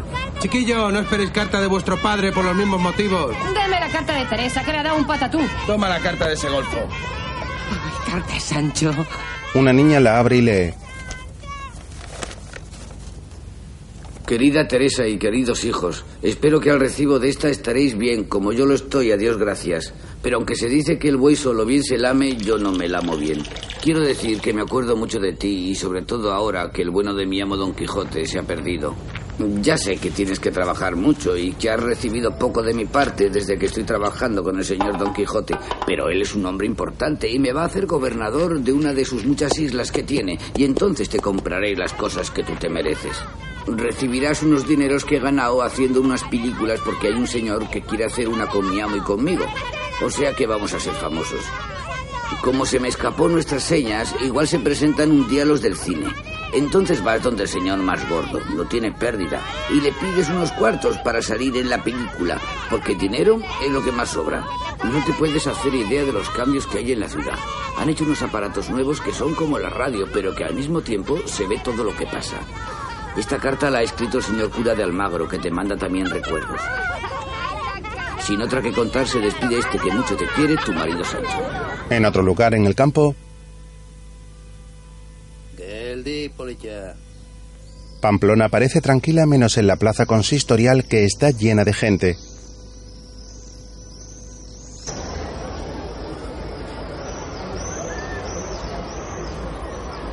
También hay una banda de música. Sin embargo, otras calles por las que camina Sancho están vacías y delimitadas por vallas de madera.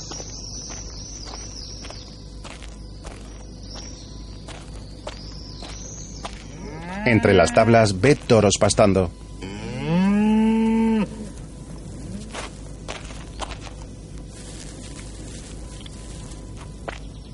El escudero sigue callejeando y se da cuenta de que la gente mira hacia abajo desde sus balcones. Mira ese, ¿pero qué hace? o En qué? pedacicos lo van a dejar. Parece Sancho Panza. Le dura la de ayer. Se gira. Un hombre torea con una chaqueta a otro que va en bici. ¡Kendo Ortiz, babúa!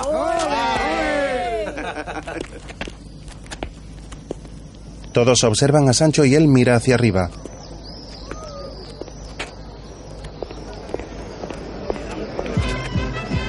En una calle concurrida, desfilan los cabezudos entre la multitud y unos hombres bailan. ¡Eh, tú, el del gorro! ¡Quítate de ahí, que te van a deslomar! ¿Pero qué pasa? Oye, ¿ese de dónde habrá salido? ¿Qué están esperando? La muchedumbre espera el chupinazo. Es que hay procesión.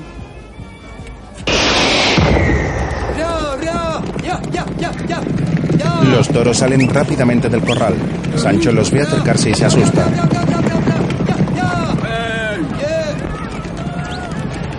La gente corre delante de los toros y ya hay algunas personas en el suelo.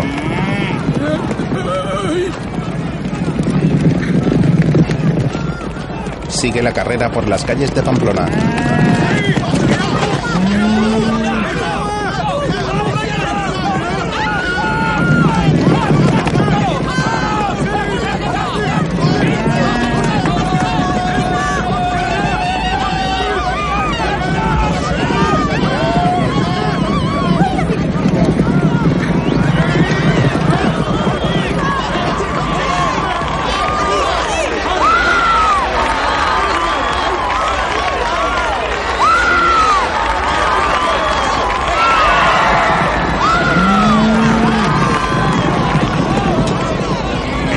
A la plaza de toros que ya tienen las gradas ocupadas.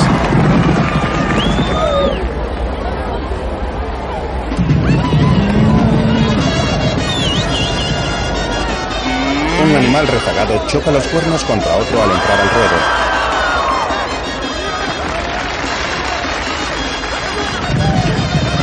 Siguen llegando animales y corredores. El griterío de la gente invade la plaza.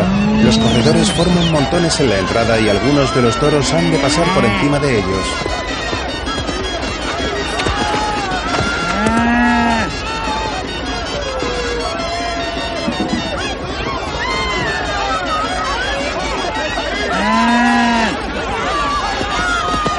En los montones varias personas han caído al suelo y son pisoteadas.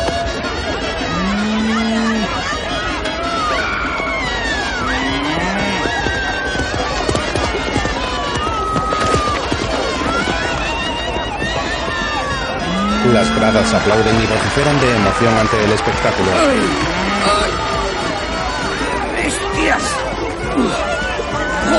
De uno de los montones aparece Sancho que se levanta del suelo tras conseguir llegar a la plaza. Enseguida se pone a cubierto tras la valla del graderío.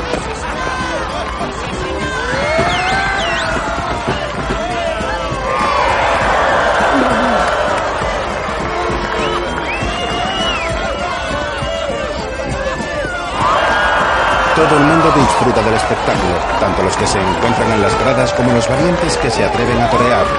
Algunos se acercan al toro y le asestan patadas para provocarlo.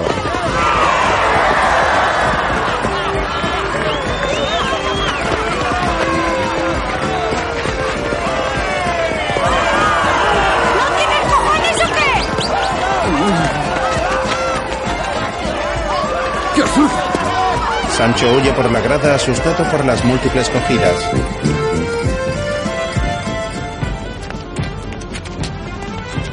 En el exterior las charangas van tocando por las calles mientras la gente disfruta de los bailes regionales. ¡Ven conmigo!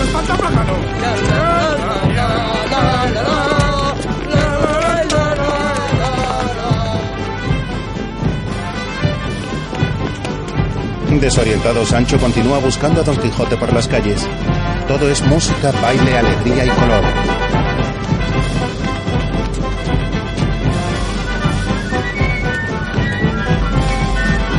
La procesión de gigantes y cabezudos comienza también a desfilar. ¿Saben ustedes dónde hay una cajita así cuadrada donde la gente habla y habla? Tu cabeza, majo. Ah, perdonen, ¿eh? Año.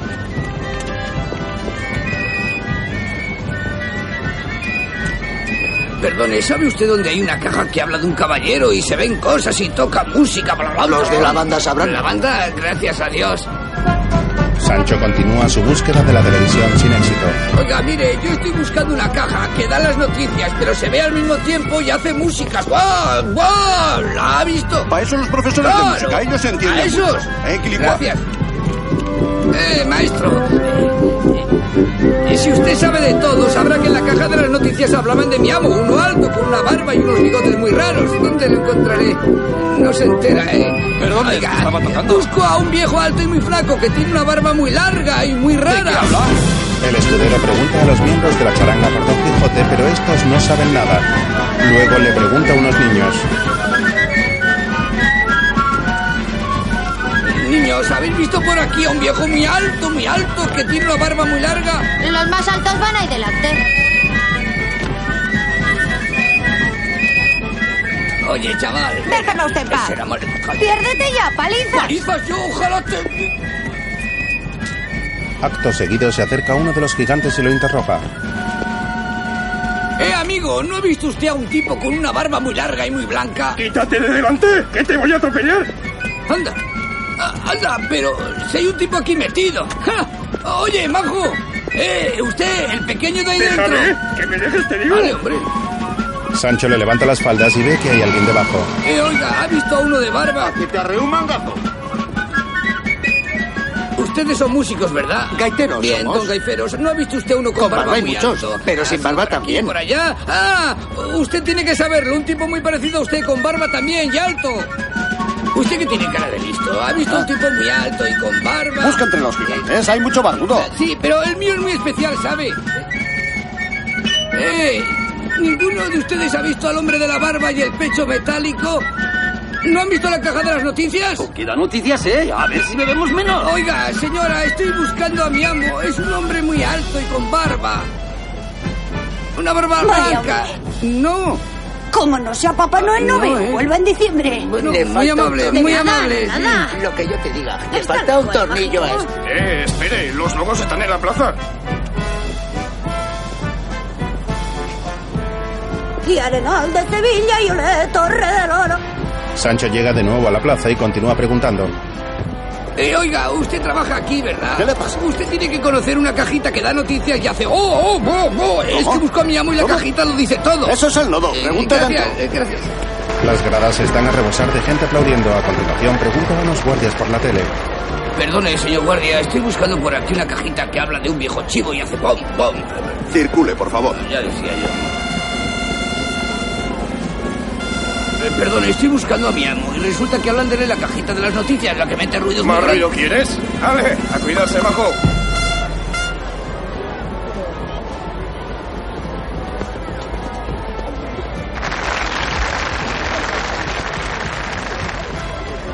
El escudero se abre camino entre la gente y observa la inmensidad de la plaza. En ella un torero se enfrenta al animal cuerpo a cuerpo con su capote.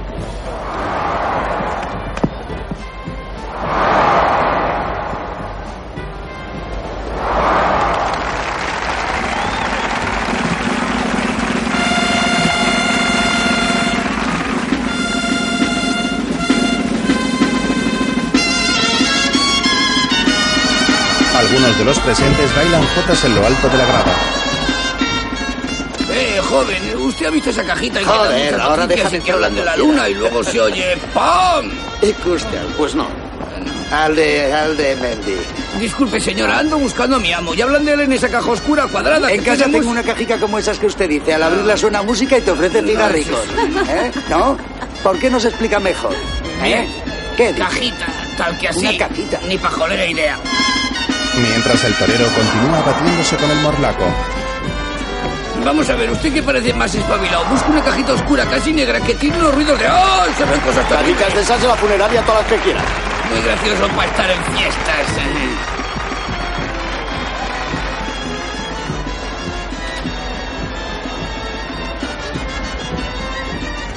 Sancho no se da por vencido. Por favor, ¿usted ha visto una caja así grande, oscura, con muchos ruidos y que se ven unas cosas raras? ¡Oh, picútara!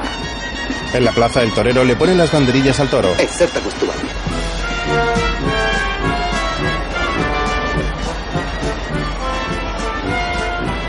La gente le aplaude con fervor animándole a arrimarse más al toro.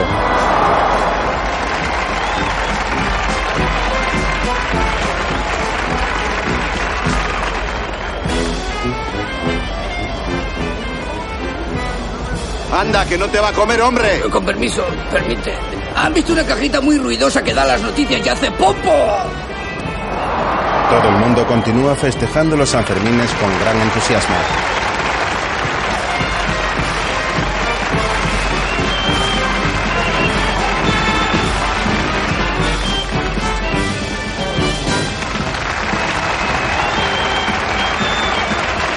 Finalmente el torero se retira de la plaza aplaudido por la exaltada multitud.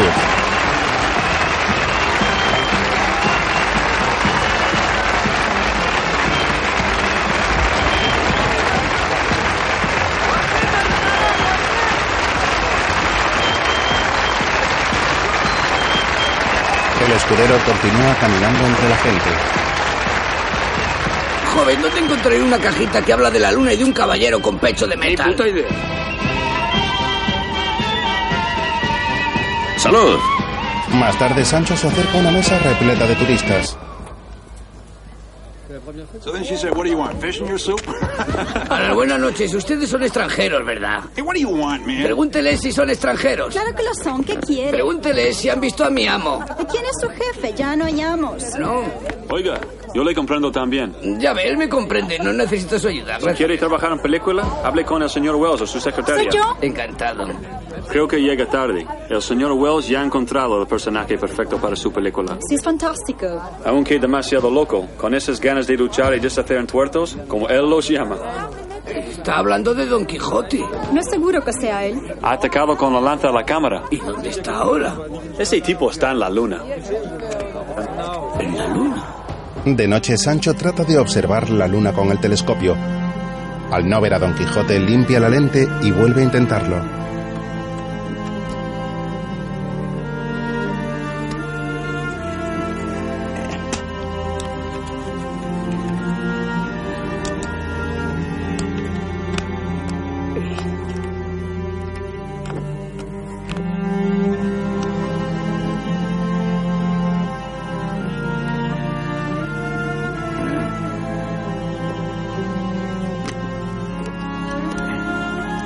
Sin éxito comienza a darle vueltas al aparato hasta que finalmente lo encoge más de la cuenta.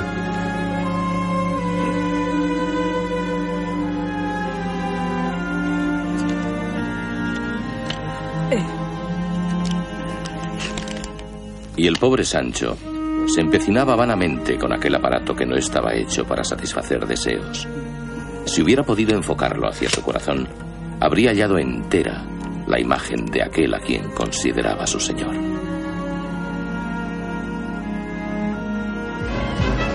Más tarde Sancho continúa buscando al hidalgo.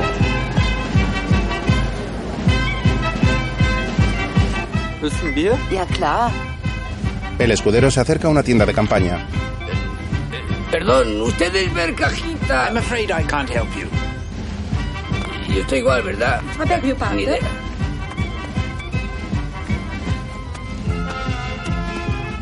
Was will denn der Kerl? Was wollt ihr von uns Y esto es, esto es menos aún. Al poco Sancho se da cuenta de que todos son extranjeros. A la paz de Dios.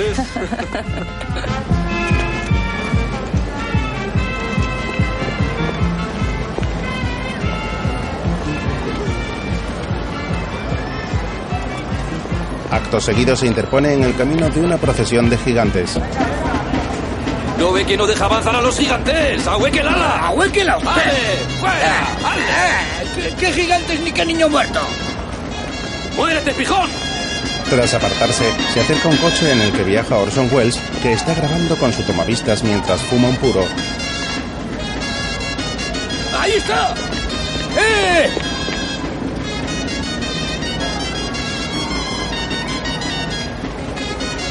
El escudero se coloca delante del vehículo y luego se acerca a la ventanilla trasera. Váyase de aquí, no nos interrumpa. No se da cuenta de que estamos trabajando. Pare, pare, un momento, un momento, un momentito. Tiene que decirme dónde está mi amo. Pare. Su jefe está en el almacén, ¿En el, en el almacén? ¿Qué almacén? con los viejos trastos. Eh, que no- Sigue, Antonio, no le hagas caso. ¡Oiga! Eh, Sancho camina tras el vehículo unos metros hasta que desiste.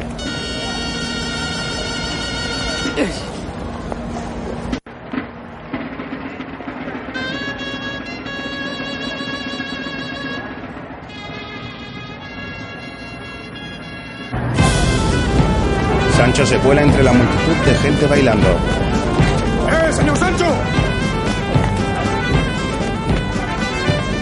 Se ha dejado esto en la pensión? ¡El catalejo! ¡Que se ha olvidado el catalejo en la pensión! ¡Paso! ¡Paso! ¿No me oye? ¡Pare un momento, hombre! ¿Qué se ha dejado esto? Oiga, espere. ¿Qué se ha dejado el catalejo? Un hombre persigue a Sancho entre la gente con el catalejo en la mano. Anda y que le den morcilla. El escudero hace caso omiso de los avisos del hombre y sigue su camino.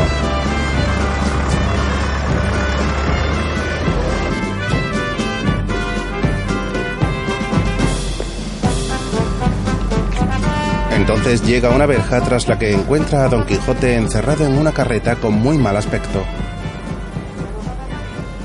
Oh, mi buen Sancho, pensaba que me habías abandonado para siempre. He tenido que yo solo con todos. Son ellos los que me han encerrado aquí. Eran muchos y fuertes y llevaban unas máquinas monstruosas de guerra. Me enfrenté a ellos, pero me dominaron y me encerraron en esta celda. Pero, señor, no puede ser. Es toda culpa del mago Frestón, aliado con el pérfido sabio que relata mis hazañas. No hay que batallar contra estas ciencias, Sancho. Esto es una carreta, no es ninguna prisión. Ni, ni Fritón ni nadie puede dejarle aquí metido. Se ha cumplido el destino del caballero, de la triste figura. Señor, mi amo, escuche, yo no, no voy a permitir que siga encerrado. Lo sacaré de esta carreta y lo llevaré de nuevo a su casa, se lo prometo. Le aseguro que lo sacaré de aquí. Por más que se oponga a los hombres que lo han encerrado, yo le salvaré, créame, señor. ¿Quieres luchar contra los mercaderes de sueños? Eres solo un pobre escudero. ¿Y qué? ¿Eso qué importa, señor? Tengo el arma de la palabra y la fuerza de la razón. Y ahora me van a escuchar todos. Sancho trepa por la carreta. Eh, vosotros, atajo de zánganos que estáis dale que dale bailando. Escuchadme todos porque yo soy Sancho Panza, escudero del famoso caballero Don Quijote de la Mancha. Oídme, no sé qué razón ni qué motivo habéis tenido para encerrar aquí al más noble de los hidalgos, pero lo cierto es que ahí está postrado mientras vosotros os divertís. Pues ninguno de vosotros, de eso estad seguros, sirve siquiera para descalzar a mi amo, por más loco que esté el pobre. Pero andad con cuidado porque creedme, Dios al llegar a la otra vida os pedirá cuentas a todos por haber retenido a mi amo Don Quijote. He dicho. El escudero se baja de la carreta. Mucho agradezco tus palabras y tu esfuerzo, amigo Sancho, pero es inútil. Porque debes saber que mis enemigos han fraguado novísimos encantamientos para reducirme a la nada. Sé que podrá escapar. No se puede escapar al destino. Mire usted que le he visto superar situaciones más duras. Eh, no olvide que después de la tempestad viene la calma y después de la prisión la libertad y tras la desventura la aventura. ¿O es que ya no quiere usted salir en busca de nuevas hazañas para ofrecérselas a la hermosa Dulcinea? Ay, Sancho, en verdad Dulcinea no es ninguna hermosa dama, ni yo el caballero que tú crees. Después Sancho se acerca a Rucio en el establo. ¿Qué le ha hecho esa gentuza a nuestro amo? Él tan presto para guerrear y con una idea tan clara de las cosas. ¿No crees que estás exagerando, amigo Sancho? Podría ser. Pero él... Tiene su lógica. Nos hemos divertido tanto juntos. Eh, De acuerdo, no tiene un ochavo y con él se pasan hambre y fatigas. Pero es el único señor con el que me he topado en toda mi perra vida. Dicen que está loco. Pero loco santo quizás sea lo mismo. Le sacaré de allí aunque él no quiera. Vaya si lo haré. Luego el escudero observa la luna. Durante toda la noche Sancho no pegó ojo intentando hallar el medio para devolver a su amo la ilusión y las fuerzas.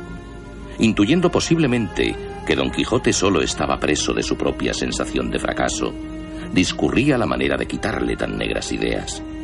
Invocó a la luna como su amo hiciera tantas veces, y la luna, respondiendo a sus nobles deseos, le dio una buena parte de la respuesta. Luego, Mi señor, escúcheme. He venido a sacarle de aquí. Sancho, mis enemigos no me dejarán salir nunca de esta oscura mazmorra. No puede usted resignarse. Aún tiene que ver muchas cosas. He estado en la gran ciudad y he visto fiestas gigantescas e invenciones increíbles y maravillosas. No hay nada nuevo bajo el sol. ¿Que no? Hay una caja en la que se ven y se oyen cosas y dice que los cohetes llegarán a la luna. Y yo lo creo, señor, porque les vi cómo hacían trizas barcos y aviones. La luna está muerta, amigo Sancho. ¿Le gustaría que fuéramos a la luna juntos? Te has vuelto un soñador. He dormido a la guardia, señor. El camino está libre. Pagaré tu esfuerzo, Sancho, haciéndote caso. Huyamos.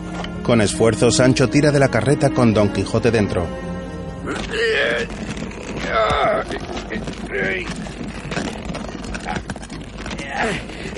Con que no les acaba, ¿eh? Ahora nos vamos a coger un cohete de esos, nos vamos a subir encima y a la luna llevaremos a Rocinante y a... y a mi Rucio. Y nos pondremos a buscar los tuertos esos que tanto le gustan a usted. He estado viendo la luna en un telesforio, que así los llaman, y le aseguro que allí sí que hay lunas para perderse, sí señor, para ir y venir de aquí para allá, como a usted le gusta. El escudero continúa arrastrando la carreta mientras el hidalgo lo observa desde el interior. ¿Y qué? ¿Le he liberado o no? Para que luego despotrique de su escudero.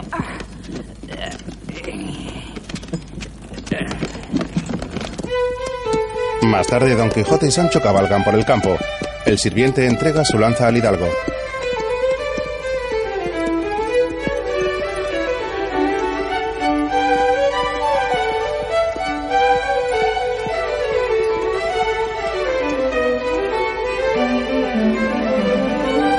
En otro momento, en el pueblo de Don Quijote, ¿Por qué me traes a mi pueblo, Sancho? Verá, pasaremos por su casa a recoger unas cosas y nos iremos enseguida.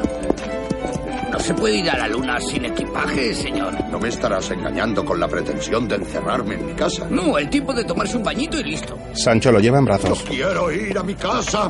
¡Suéltame, traidor! ¡Suéltame! ¿Vas a ponerme en las manos de esos miserables otra vez?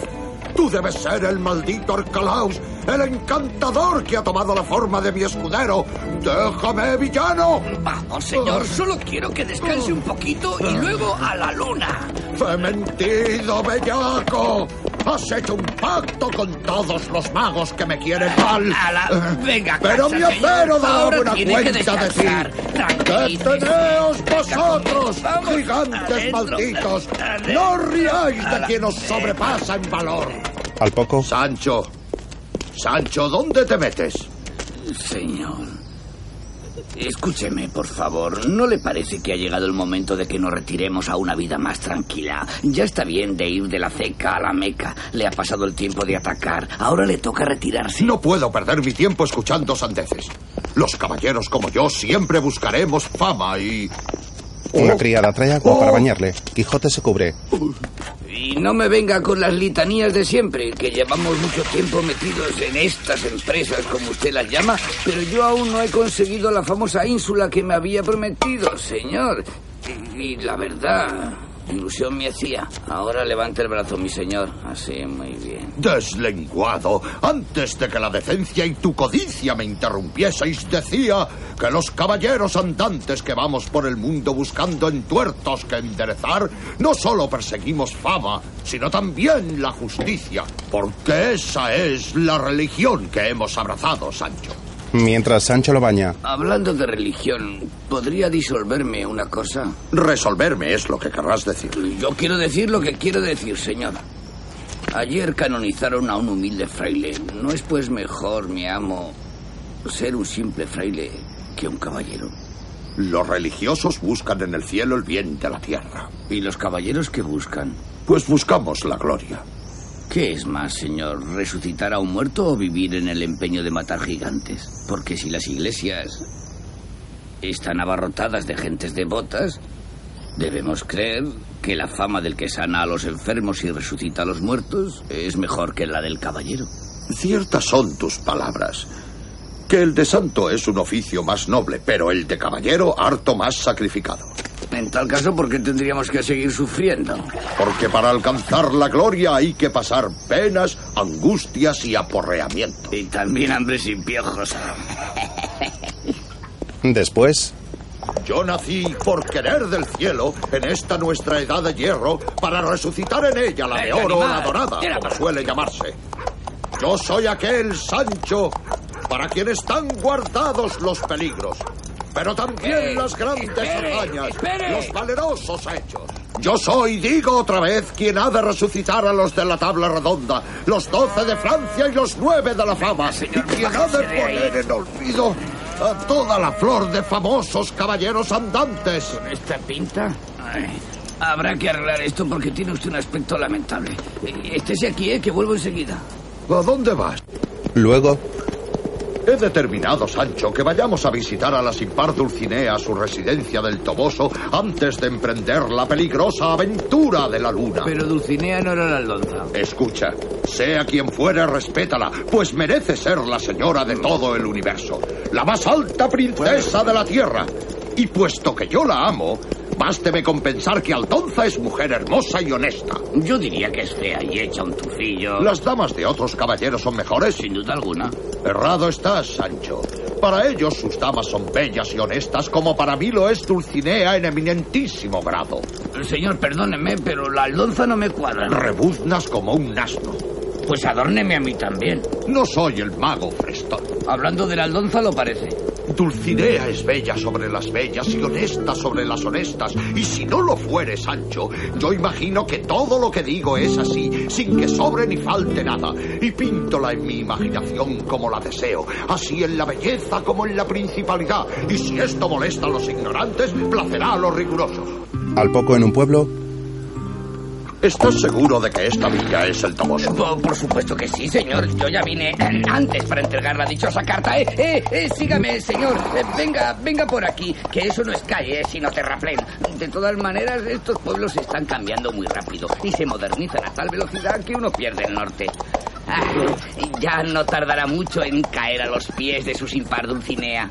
¿En el Toboso estamos, dices? No me gustaría que nos hubiéramos equivocado, porque habrás echado de ver que todas las cosas de los caballeros andantes parecen quimeras, necedades y desatinos, y que son todas hechas al revés. Eso bien lo sé, señor. Pero aunque soy un asno, os aseguro que esta vez vamos bien. Es por ahí. De todo esto tienen culpa una caterva de encantadores que todas nuestras cosas truecan y las tornan al revés. Sería prudente que fuera yo solo a averiguar si Dulcinea está en palacio. Tengo familia y amigos en el pueblo y ellos sin duda sabrán decírmelo. Eh, eh, eh, espere, no, no se mueva, ¿eh? Muero de impaciencia, Sancho. Sancho, está aquí el tío Sancho. luego Sancho visita a su familia. Hay un grupo de personas sentado en sillas. Uno de ellos toca la guitarra. Entre tanto, el resto lo acompaña dando palmas. Muy bien, muy bien. Vamos, vamos, hombre. Así se canta. Así se toca. Justo enfrente de estos hay un grupo inmenso de niños sentado en el suelo. Estos también acompañan el sonido de la música con sus palmas. Uno de los niños que estaba sentado junto a los músicos comienza a bailar.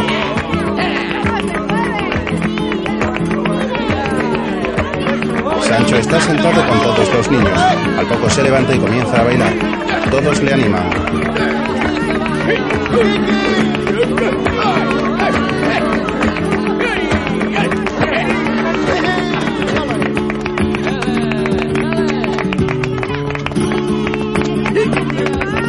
Levanta los brazos y mueve las manos y los pies al ritmo de la música. Al poco empieza a dar vueltas sobre sí mismo.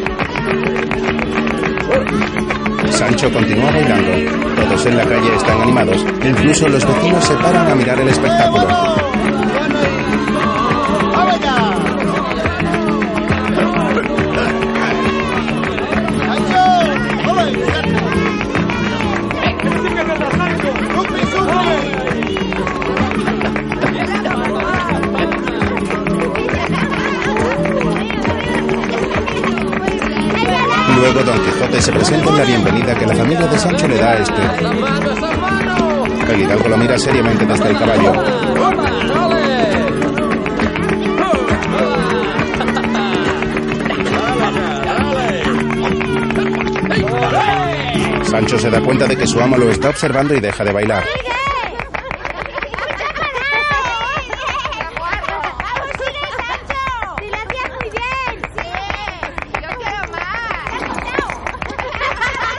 Don Quijote se marcha indignado. Pero ya te va. Quédate con nosotros, mi arma. Sancho va tras él. Vamos por Huelva. El escudero se presenta de nuevo en la calle y se pone a bailar. Acto seguido, se marcha. ¡Adiós, Sancho! ¡Adiós! ¡Hasta la vista, Macario! ¿Dónde está el Manolo? ¿Y el de la flauta, joder? ¡Pero si es Sancho! ¡Eh! ¿Habéis visto? ¡Está Sancho, el de la Matilde!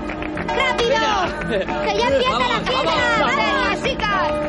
¡Vamos! Sancho avanza por las calles del pueblo.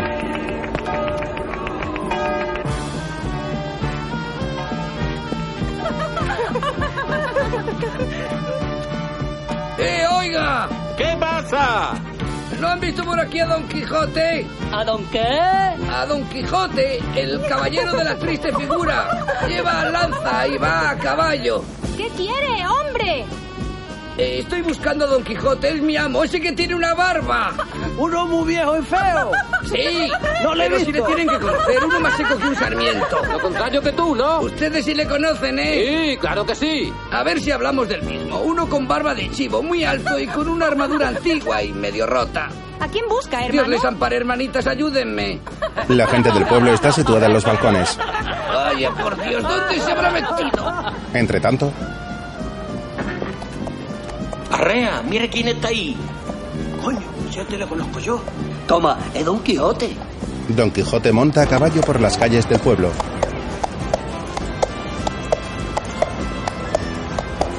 Ahí va, es Don Quijote. Caramba, no lo habían anunciado en el programa de los festejos.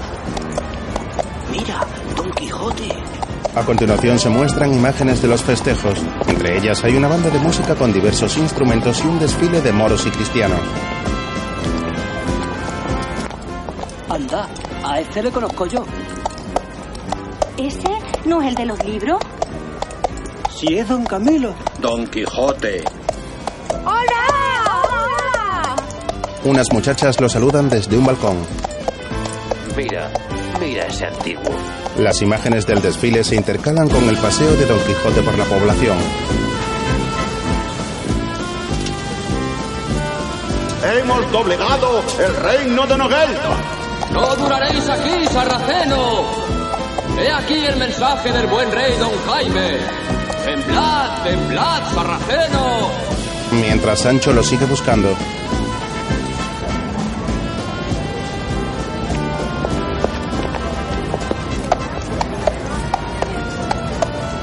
Coño, mira quién es. Don Quijote. Vamos, tire con ese caballo. Parece que está ahí Don Quijote. Es Don Quijote. Don Quijote. La gente del desfile está recreando una batalla y el hidalgo la observa extrañado. ¡Por Alá! ¡Por el rey Don Jaime! Cuidado, Ramanet, que me haces daño. ¡Atrás! ¡Atrás, bellacos! ¡Atrás! Don Quijote cree que la batalla es real. ¡Sarracenos de Satanás! ¡Atrás! ¡Que nadie se atreva a acercarse! ¡Era el perro infiel! ¡Mustafa! ¡Muera el rey Don Jaime! ¡Te reto a duelo, vil cobarde! Sancho va a reencontrarse con su amo. ¡Hola! ¡Hola! ¡Hola a todos! Gracias, gracias. mientras el público corre tras él. ¡Señor, espere! Venga, dame la mano. Sí, sí, gracias. Gracias, chicos. Gracias, muchas gracias. Estamos muy contentos con este recibimiento, de verdad. Pero ahora tenemos que marcharnos porque... ¡Eh! ¡Mi señor! ¡Espéreme! ¡Don Quijote! Sancho cabalga a toda prisa tras su amo.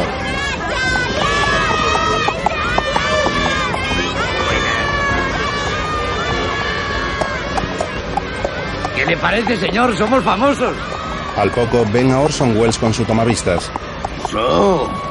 Está filmando las festividades de la población. ¿Otra vez usted con esa máquina? Claro que sí, Sancho. Este es un momento muy importante y no me lo podía perder. He ahí de nuevo esos endemoniados instrumentos de lente insomne y memoria infausta. ¿Me libraste de la mazmorra para entregarme a ellos? Venga, señor. ¿No ve usted que ese es el mago que está contando nuestras aventuras? Benditos siglos aquellos que carecieron de estos aborrecibles instrumentos, a cuyo inventor tengo para mí que en el infierno le están dando el premio de su diabólica invención.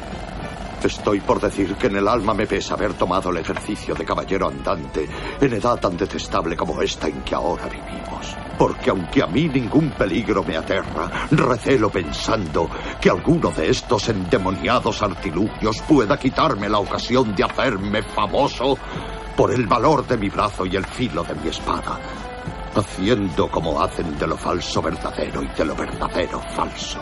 Y entiende bien, Sancho, que nada tengo en contra del progreso y la modernidad, nada en contra de que unos cohetes vayan a la luna, lugar de la poesía, y que tú me has propuesto infelizmente visitar. El mal está en el ser humano, por hacerse esclavo de las infames máquinas. Vámonos, Sancho. Quizá en la luna aún haya sitio para la caballería andante. Reemprenden la marcha. ¡Viva! ¡Viva Don Quijote! ¡Viva!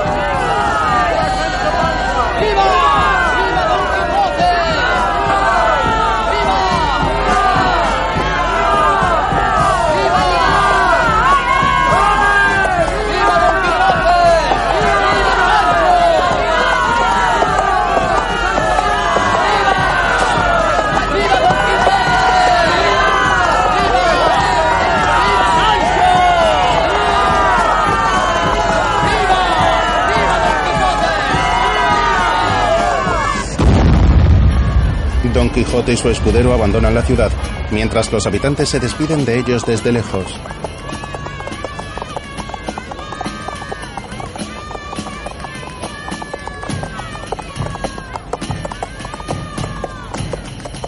Pasan por delante de un azulejo en el que aparecen representados. Al poco, Sancho y su amo se encuentran cabalgando por el campo.